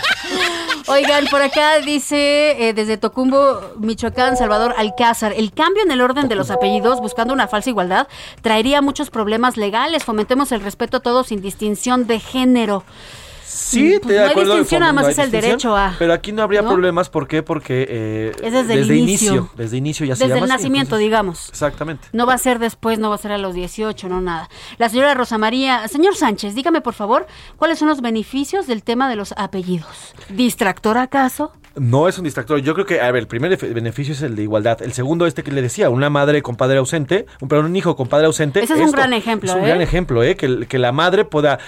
Porque aparte, dentro de todos los temas legales también existe un, un- un tema de, de dignidad. De la persona que está a cargo del niño y también un tema de que ya basta que el hombre sea el que mande y el que diga y que el Sánchez y No, y que la el- casa es de, o no el es de Ramírez nadie. o el González. Es de la familia. Exacto, es ya una acabó. familia y son dos. Y es un tema de equidad que tenemos que ir evolucionando en, el, en cuanto a, a la igualdad de género. Oye, oiga, señora Rosa María, usted se levantó con el pie izquierdo, hay que ser más felices. Mira qué dice, en cuanto al fútbol, ganará el equipo que las televisoras hayan decidido por aquello de las transmisiones. Señora Rosa María, pues sí, puede ser. Pero Pues sonríe, la queremos mucho, mucho. El Atlas, el Atlas no está en ninguna televisora, a menos que- pero sí está con. TV Azteca. Está con TV Azteca y León está igual, está con no, León está con Fox, con Fox, ¿no? Pues al final pues, no, yo creo que antes a lo mejor sí era así, no creo que ahora ya sea así, ¿eh? Pero bueno. ¿Quién sabe? Este Buenas tardes. Eh, ¿Por qué nunca nombran al estado de Puebla? Soy Braulia, felices fiestas. Puebla, te mandamos un beso, Puebla. Claro que sí, siempre lo nombramos. Es más, yo siempre me la paso diciendo que los mejores chiles en nogada, pues evidentemente los he comido en Braulia, oiga, yo hace mucho que no como mole. Tengo ganas de mole. Le vamos un un abrazo hasta poblano. Puebla, hasta Puebla. Yo hace Amo mucho Puebla. que no como chile en nogada. Tengo muchas ganas de ir allá en, la- en el Paseo de San Francisco, donde están los lavaderos, los Ujú. antiguos lavaderos. Ahí se come un gran, gran mole negro, un gran mole poblano.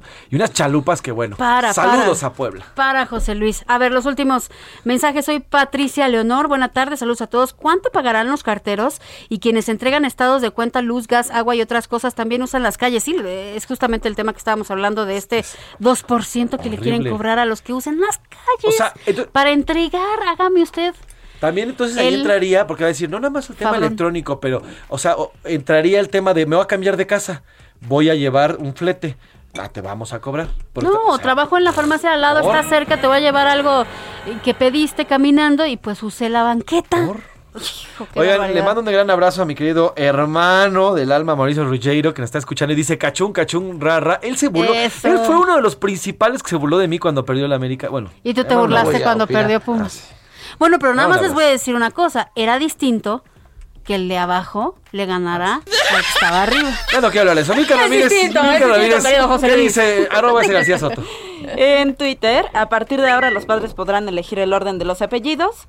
El 58% dice que es pura moda. ¿Ah, el sí? 37% que está bien, que da igualdad. Y el 5% que está mal, primero va el apellido paterno. Yo quiero abonar algo. Abona, Es abona, mi- abona, es mi caso. abona, por favor. Abona, abona. No, no, no, abono, abono. Es que es mi caso, o sea, es mi caso. Mi mamá es madre soltera y yo tengo sus dos apellidos. Y ella Ah, me mira. decía, mira, yo no te Qué puse el apellido de tu padre porque también si, si yo hubiera querido sacarte del país cuando eras menor de edad, hubiera tenido que pedirle permiso a tu padre. Claro, O sea, ¿hubiera también. estado presente o no? Todo lo que implica también eso. Todo eso implica, Hay sí, muchas sí. cosas. Sí, es todo un tema. Y bueno, la segunda pregunta. Hoy es el Muy bueno partido tu abono. Muy bueno, excelente bueno tu abono. abono. Un abono, un abono bueno. Gracias. Como de aguinaldo, así. de bueno. Híjole, sí, como de aguinaldo. Bueno, hoy es el partido sigue, de ida favor. de la gran final en la liga entre León y Atlas. Eh, ¿Usted quién cree que se llevará el primer encuentro? El 44% dice que Atlas, el 30% que León y el 26% dice me da igual. De plano. No voy a- Plano. Oye, ¿Quién, quién ganó entonces? Atlas. Atlas, sí, Sí, es ya que voy la- Atlas. es que, pues, es el líder. Yo también le quiero mandar un gran saludo y un besote a Constanza, que también me está bien. escuchando, se está escuchando la pequeña Constanza, creo que es Puma por herencia también, pero bueno, Qué Constanza, te mando un abrazo. Constanza. Sí, muy es hermosa. Que no algún te día la- odien por ser pumita. Algún día la vas a Ah. conocer, es muy, muy bonita la pequeña Constanza, te mando un abrazo, Constanza. Oigan, eh, rapidísimo, echamos el cotorreo. Echemos el cotorreo, echamos pues. el cotorreo. Ya llegó la hora. ¿La hora de qué? La hora del cotorreo informativo. Milka Ramírez, ¿qué traes para cotorrear? Pues para cotorrear, ahí les... A ver, ¿les han llamado alguna vez eh, y han intentado extorsionarlos? Uf, sí. Mí Y aparte yo me los he cotorreado a ellos. Fíjate que a mi Sí. papá, yo, a mí nunca, pero a mi papá un día, él, y además regresaba rápido, les cuento, de una punción lumbar por temas médicos, y él estaba acostado, y mi hermano Mauricio salió por cuestiones de, no sé, de reglajo, y le, y le llamaron. Entonces él estaba como en, pues, en, pues, en la mensa, porque Sí, estaba medio medio adolorido. adolorido, medio anestesiado y tal, y escuchó claramente la voz de mi hermano Mauricio. Entonces se paró y, y además el pobre Ay, con la no, punción lumbar recién pobre. derecha. Bueno, ya yo tomé el teléfono, yo más sereno, estábamos en casa, todavía vivía con ellos, eh, ya me di cuenta que era un güey que nada más estaba... Y les queriendo mega sacar dinero. mento. Sí, no, sí les me hasta. Pero bueno. A mí me tocó un niño que lloraba, imagínate. Yo tenía en ese entonces creo que como 21 años por teléfono. y. ¡Mamá! ¡Me está dando Y, y- o sea, yo me quedé en shock. Caray. Y cuando me contestó la persona que generalmente viene acompañado de groserías y si no sé qué, lo mato, que no sé qué. Oiga, pues dígame cuándo parí, porque. ¿Qué apellidos tiene? ¿El paterno primero o el materno? Por favor. Cuéntanos, Mil. Bueno, pues a Mayan Santos, una tiktokera, intentaron extorsionarla y escuchen lo que pasó. A ver. Pásamela. Bueno, Bueno, ¿piensas ayudar a tu familiar o prefieres que te corte la llamada y me la lleve? Llévatela. Oye, amiga, tienes una voz bien hermosa. Gracias. ¿Ya desayunaste? No. ¿Cómo? ¿Se le empezó a ligar? Se la empezó Sí, a ligar, se dio le gustó cuenta, la voz. Se dio cuenta Ah, que, bueno. que ya sabía. Hola, ¿qué tal? Soy tu secuestrador del barrio. Soy tu extorsionador. Quería secuestrarte, pero voy a secuestrar tu amor. mi amor. Tu corazón. tu corazón. Bueno, aguas, aguas con los números, con estos números de, de- digo, dentro de todo este cotorreo sí hay que tener mucho cuidado y sí hay que tener cuidado con estas extorsiones que en la mayoría de ellas así lo son, ¿no? Y denunciar. Y cada vez están más especializadas, ese es el problema. Entonces tenga usted mucho cuidado, desconfíe siempre. Así Siempre. es, si usted es víctima de alguno de este tipo, marca el 089 o al 800 702 5025. Se lo repito, 089 o al 800 702 5025, ahí reporta los teléfonos. ¿Quieren más cotorreo o damos una nota seria antes de irnos al corte? este, ya nos va a dar tiempo para ir a World Trade Center, porque es- tenemos esa información. Vamos con lo que traes. Bueno, está, se los voy a contar muy chiquito. La verdad es que la quería guardar porque está muy buena. Pero fíjese usted, ah, nada más se, se lo voy a decir así. Se empezó a filtrar una imagen eh, en donde había un reporte de torre de control Ajá. y decía, mujer con abrigo rojo en el asiento 13A estaba amamantando a un gato y se resiste a regresarlo a su jaula como se solicitó. Esto fue real en Delta Airlines, un vuelo que sucedió que la mujer te permiten llevar a gatos si son chiquitos en una sí. jaulita, Sí. la mujer lo sacó, lo envolvió pareciendo que fuera un gato y al parecer lo estaba amamantando, le pidieron Ella, que ella, dejara ella. ella al gato. Ella, ella con su cuerpo. ella con su cuerpo, es lo que reportan. Dios. Y entonces se acercaron para decirle, por favor, regrese a su gato a la jaula. No hizo caso, le volvieron a solicitar, le regresó al gato a la jaula. Yo, cre yo quiero pensar que lo hizo parecer bebé para quedarse con el gatito en los brazos. Pero dice el reporte de Torre de Control que estaba amamantando al gato. Ahí se lo dejo a su consideración. Mucho amor por ese gato, ¿eh? pues la señora de los gatos, Con esta. Lleva- lleva la de amamantada nos vamos a corte. ¿Qué tenemos, Priscila? Vamos a escuchar a Fito y Fitipaldis. Esto es, ¿cómo ves? Vámonos. Vamos Busco la distancia que hay que poner entre tú y yo. Que nos separe para evitar otra explosión.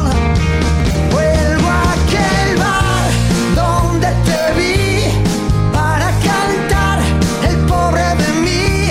Ese es mi lugar, allí soy feliz. ¿Qué pensarías si me ves? Si me ves así. Estás escuchando A la Una con Salvador García Soto. Regresamos. Ya estamos de vuelta con A la Una con Salvador García Soto. Bienvenido a tu dosis de buenas noticias. Mi nombre es Soy la Alegría.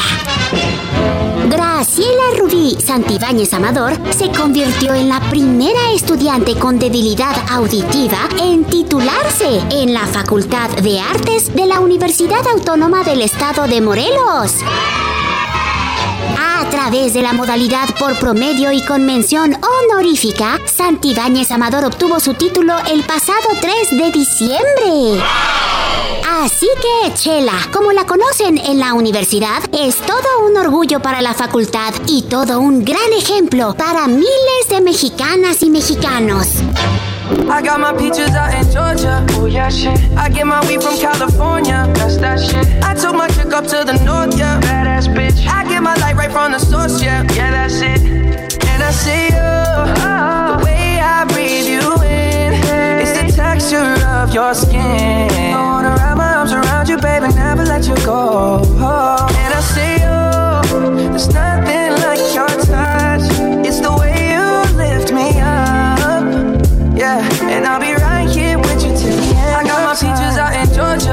Oh shit. I get my weed from California. That's that shit. I took my chick up to the north, yeah. de la tarde con 31 minutos, 2 de la tarde con 31 minutos. Gracias por continuar con nosotros. Se nos ha ido como agua este programa. eh, agua que pasa entre los dedos. Yo soy José Luis Sánchez Macías. Estoy con Priscila Reyes Pris. Querido Jay, ¿cómo estás? ¿Qué rol estamos escuchando? Justin Bieber con Daniel Caesar y Gideon. Esto se llama Peaches y es del sexto álbum ya de Justin Bieber. Qué bruto. ¿Cómo ha crecido este niño? 27 ¿Cómo ha evolucionado, años, eh? La verdad ha evolucionado muy, muy bien en la música, en las melodías, en las letras también. Él siempre ha estado muy, muy apa- apadrinado por los mejores productores de la industria. Por ahí estaba con Usher eh, Estuvo en los rato con inicios. también.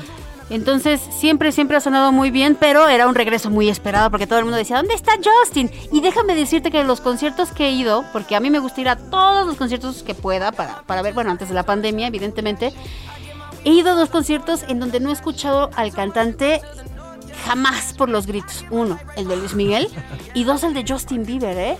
Qué bruto los gritos de las niñas con Justin Bieber. O sea, no te dejan oír nada. Y las niñas, las niñas de lado, ¡ah!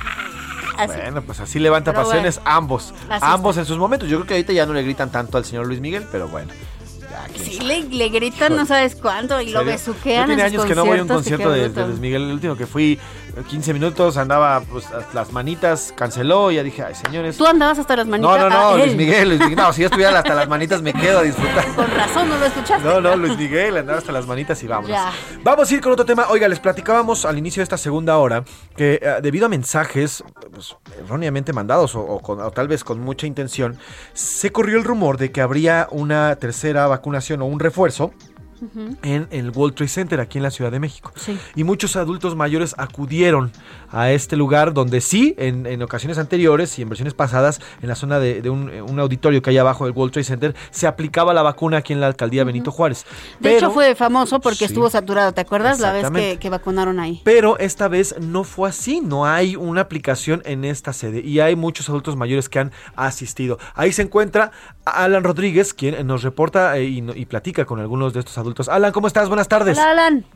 Hola, ¿qué tal, José Luis? Amigos, muy buenas tardes. Yo me encuentro en estos momentos en la sede de vacunación de la alcaldía de Benito Juárez en el World Trade Center, donde, como lo mencionas, el día de hoy se ha soltado un rumor, el cual, pues hasta el momento no hemos podido ni siquiera confirmar ni desmentir. Y es que algunas personas adultos mayores de 65 años de edad les informaron que en este espacio se les iba a estar aplicando la tercera dosis de su vacuna. Ellos vienen desde otros puntos, desde otras alcaldías, desde otras sedes de vacunación, con la información de que aquí va a realizarse. Sin embargo, a muchas personas que ya han venido a solicitar información, las han retirado de este punto, les han comentado que esto ocurre en la preparatoria número 5. Pero vamos a platicar con una persona que viene acompañando a un adulto mayor de 65 años. ¿Cómo te llamas? Buenos días. Hola, buenas tardes. Soy Lourdes Miranda. Oye, Lourdes, ¿de dónde te mandaron para venir aquí? Nosotros vi- vivimos aquí en la alcaldía Benito Juárez, en la colonia periodista, y no en el chat de la colonia pusieron los vecinos que ya habían venido a ponerse la dosis para los 65 años y más, y que hoy era el único día en que la iban a aplicar, la tercera dosis. Entonces, por eso me vine raude y veloz con mi mamá. ¿Y qué te han dicho hasta el momento? ¿Sí, sí se la van a aplicar aquí? Pues el chico que nos informó en la esquina nos dijo que sí, que ingresáramos por este lado de la entrada y pues al menos no me dijo que no. Entonces ahorita todavía voy a llegar y espero que sí se la pongan. Pues los esperamos a la salida y esperamos que sí se la pongan. Muchas gracias, André. ¿Cuál es tu nombre? Lourdes Miranda, a tus órdenes. Muchísimas gracias. Alan, Alan, Alan, creo que escuché decir a la señora que los vecinos le habían dicho, pero vamos, ¿esto fue vía qué? ¿Un chat? ¿Un mensaje? Es correcto. Eh, esto, esta información de que aquí estaban vacunando fue a través de un grupo de vecinos, ¿verdad? De WhatsApp. En la colonia tenemos un chat de vecinos Ya, ya. y ya hay por lo menos 10 vecinos que pusieron el aviso que estaban vacunando y poniendo la tercera dosis aquí en el Pepsi Center. Por eso es de que incluso en el chat comentó una vecina que había hablado y que le habían informado que sí, que sí se estaba poniendo la tercera dosis aquí. si no se la llegaran a poner en este punto, ¿les sería difícil llegar a la prepa 5?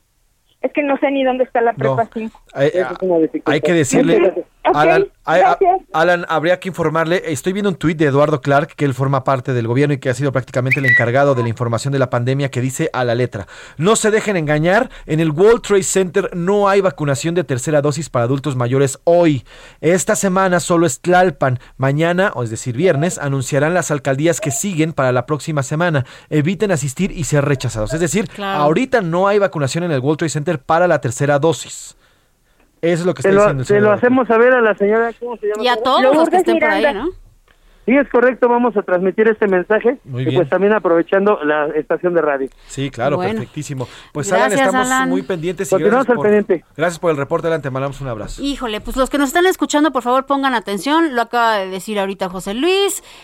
No están vacunando ahí. Y por favor, usted confirme en cuanto a vacunaciones en fuentes oficiales. ¿En qué sitios donde pueden confirmar en dónde están vacunando? Mivacuna.org.mx, ahí se pueden, ahí pueden consultar este dónde están las- aplicando la vacunación. Y también en el Twitter y en la página, métase al Twitter de Eduardo Clark, Eduardo, arroba Eduardo Clark como C, como, pues como Clark, como Clark ¿Como Kent, Superman? Como Superman, C-L-A-R-K. Ujú. Ahí está, ahí está informando dónde y dónde sí y dónde no. Y mañana viernes, en la conferencia que también dan todos los días sobre el COVID en la Ciudad de México, se anuncian las nuevas alcaldías. Mañana se lo vamos a reportar Priscila y yo. Vamos a decirle qué alcaldías y dónde puede consultar la vacunación. Y jamás ¿Sale? va a ser por un mensaje de WhatsApp que suban en un chat de vecinos y que alguien diga todavía que hablaron para confirmar. Por eso les decíamos hace rato, tenga usted mucho cuidado con esos mensajes de WhatsApp que se vuelven virales.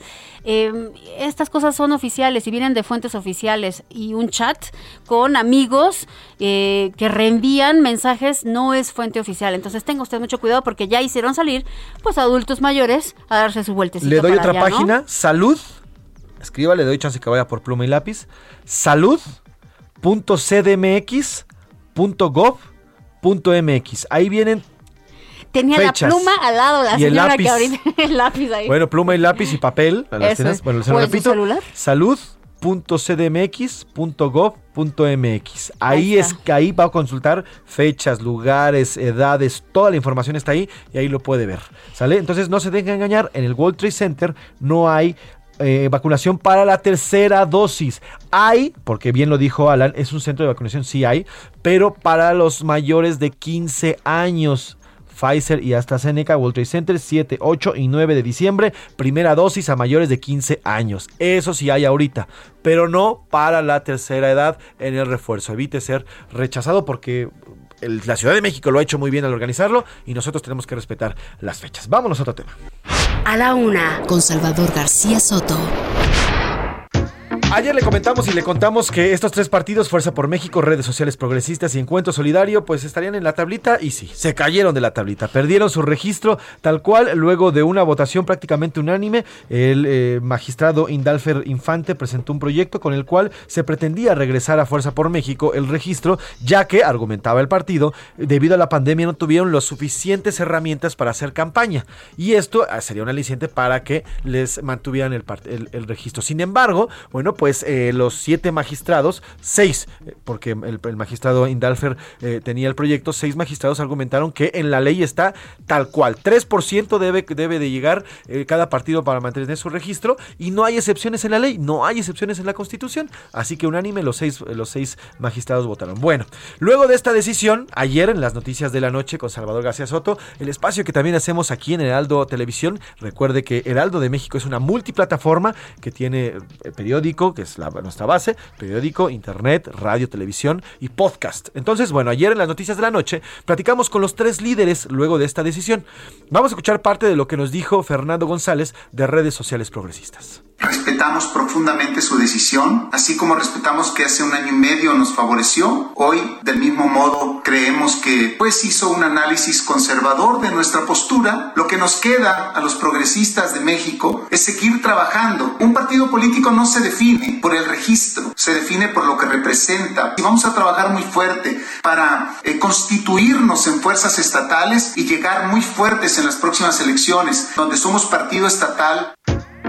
También conversamos con Gerardo Islas, él es el líder de Fuerza por México y esto fue lo que nos dijo.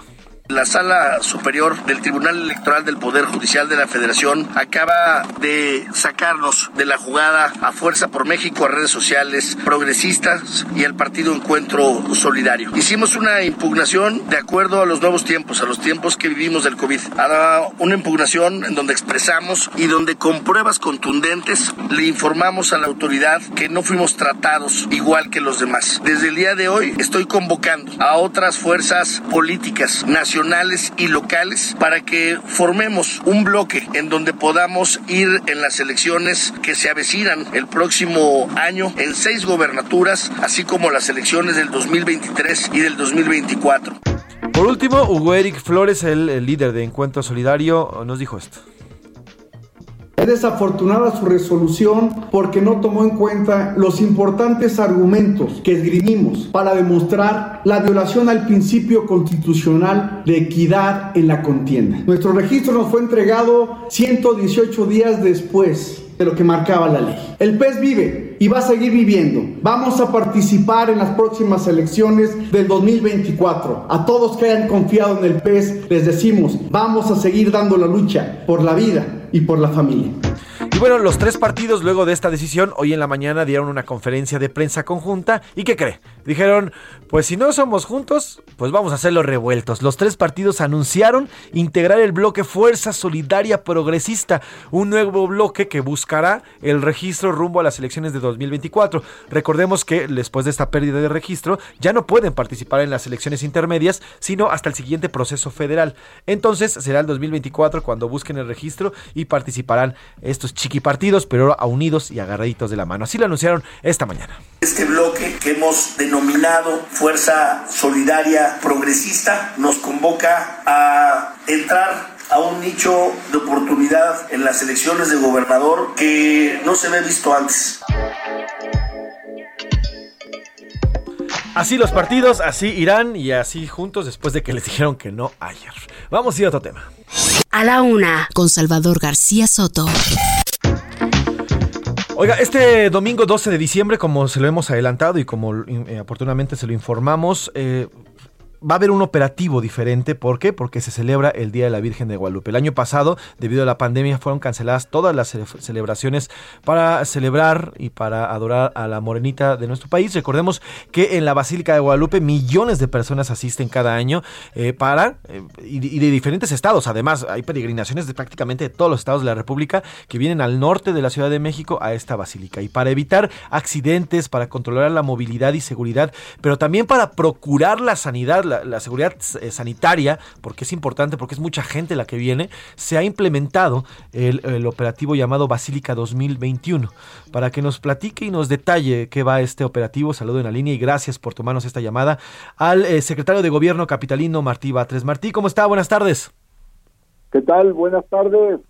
Pues cuéntenos. ¿Cómo estás, Salvador? Aquí andamos. Eh, no soy Salvador, soy José Luis, pero no se preocupe, don Martí. Estamos José Luis, cubriendo. ¿cómo no se estás? preocupe. Todo bien, don Martí. acá que era la entrevista con Salvador. Sí, no se preocupe. Es su espacio, nada más que hoy lo estamos cubriendo. También aquí está conmigo Priscila Reyes. Muy buenas tardes, ¿qué tal?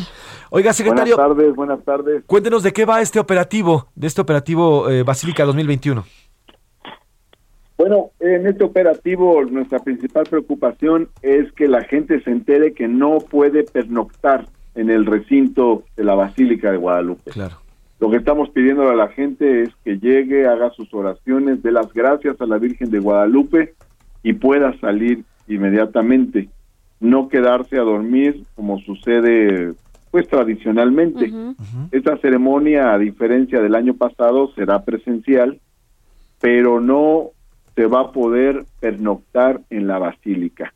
De hecho, incluso las mañanitas eh, van a estar pregrabadas de tal forma que este, no no van a no van a ser presenciales para que la gente llegue en un momento dado, pasa a la basílica y luego sale.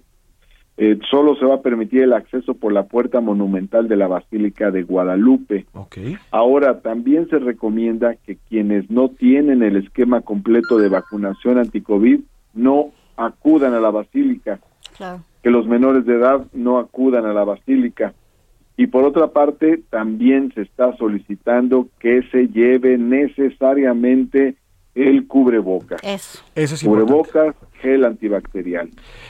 Van a ser más de 4 millones de personas las que van a circular por la basílica, entonces es muy importante tomar estas medidas que estoy comentando. Claro, secretario, yo quiero preguntar, eh, a la gente que quiere ingresar a la basílica, ¿se le va a pedir eh, este certificado de vacunación o es una recomendación nada más?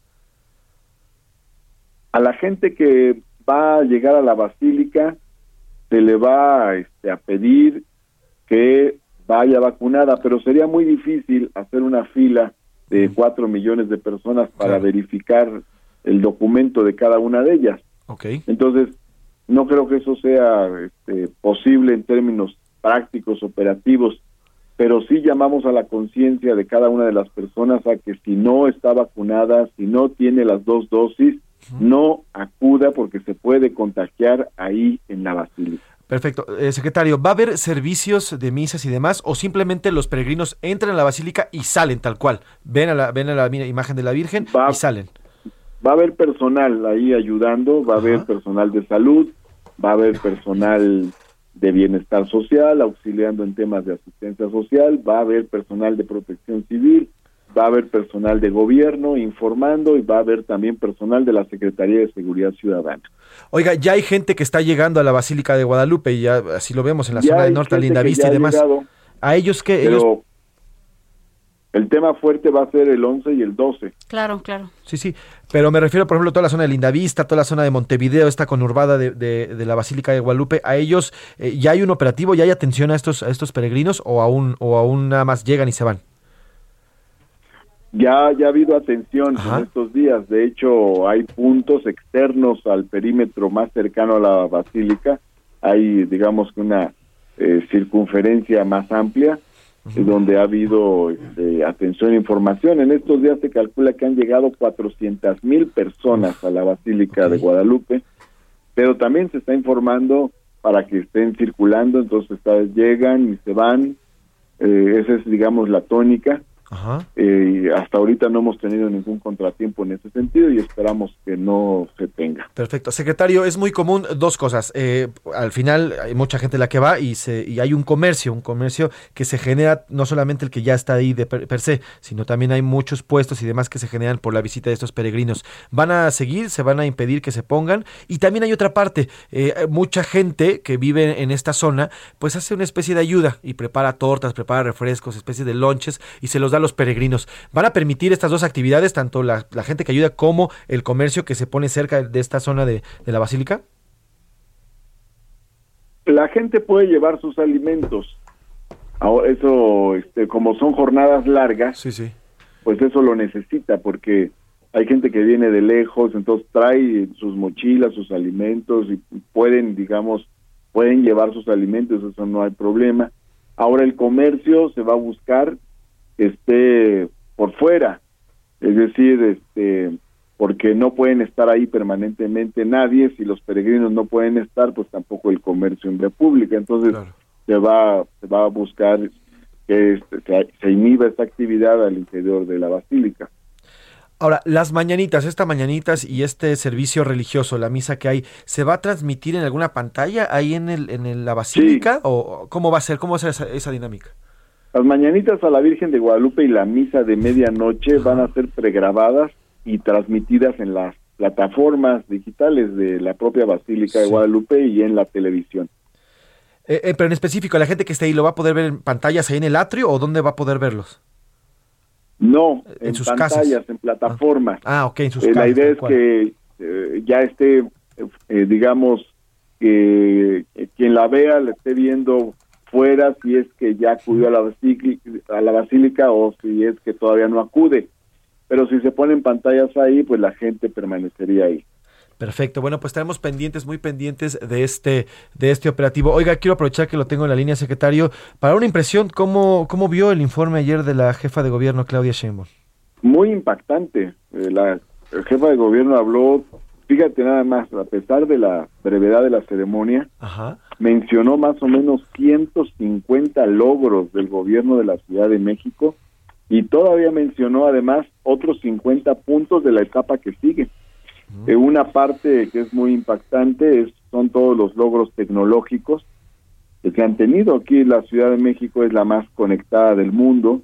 aquí este, los propios las propias instituciones tecnológicas de la Ciudad de México han elaborado, por ejemplo, este hasta un cubrebocas KN95 se hizo aquí en la ciudad, se ha, se ha, se ha inventado tabiques eh, y, y instrumentos de, de construcción a partir de el reciclaje, por poner unos ejemplos, Sí, ¿no? claro. Luego en el área social tenemos la creación de los pilares, en el área educativa, la primera beca universal en, en, en- en preescolar, primaria y secundaria a un millón doscientas mil niñas y niños. Eh, La gratuidad en los CENDIS, donde antes se cobraba, ahora los, los que dependen del gobierno de la ciudad por diversas vías son gratuitos. Las dos nuevas universidades, la Rosario Castellanos y la Universidad de la Salud, también Estamos hablando también de cuatro nuevos planteles del Instituto de Educación Media Superior y este y todavía viene uno más que se va a construir. Está por otra parte, en el caso de la lucha en contra de la violencia hacia las mujeres, el, el primer registro público de agresores sexuales en todo el país. Y también el banco de ADN de agresores sexuales. La, este, por otro lado, también está la disminución en un 25% de los feminicidios y el, el- un porcentaje de aumento en la captura de feminicidas de agresores sexuales en un 37%. Sin duda. Están en la cárcel 838 agresores sexuales y 77 feminicidas. Y luego en el caso de la movilidad, dos líneas nuevas de cablebús, luego los metrobús eléctricos, 200 trolebusos nuevos, 300 autobuses nuevos de RTP, este, los 10 autobuses totalmente eléctricos, 6 biciestacionamientos, la aplicación Mi Taxi que sirve para incorporar a los taxistas al mundo cibernético y proteger a los usuarios. Y bueno, para terminar, pues todo el tema de seguridad, disminución del homicidio doloso en un 33%, disminución de las lesiones por arma de fuego en un 47%, disminución de delitos de alto impacto en promedio en un 50%, disminución de robo a este eh, a, a bordo de Metrobús, disminución en un 72%, y en el caso del metro disminución en un 70%. Es decir, hay muy buenas cifras que tiene la Ciudad de México en todos los terrenos. Nos golpeó la pandemia, pero Claro. ya llevamos tres meses consecutivos de ser la entidad federativa que recupera más empleos eh, de- en todo el país. Pues sin duda. Es un gran informe el que presentó la jefa de gobierno. Pues sin duda, secretario, y veremos qué es lo que ocurre para los siguientes tres años de la jefa de gobierno, Claudia Sheinbaum. Gracias por estos minutos, le agradezco y que tenga muy buen día. Gracias, José Luis. Gracias a usted, un abrazo, secretario, secretario de gobierno de Un Ciudad de abrazo. México, Martí Batres. Hasta Gracias, luego, buenas secretario. tardes, secretario. Nos queda ya muy poquito tiempo, my Ya friend. nada más para decir adiós. Nada más para rapidísimo, el pro- el- tu pronóstico para hoy. Un empate, yo creo. ¿Un empate de plano?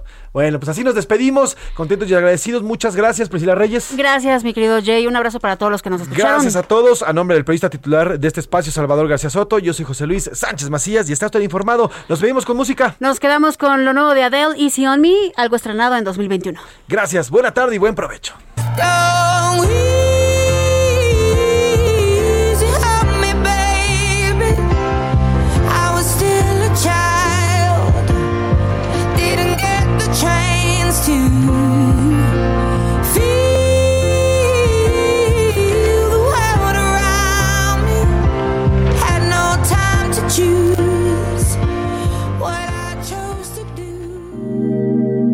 Termina A la Una con Salvador García Soto.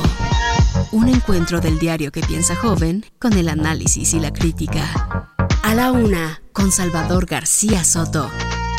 De lunes a viernes de 1 a 3 de la tarde.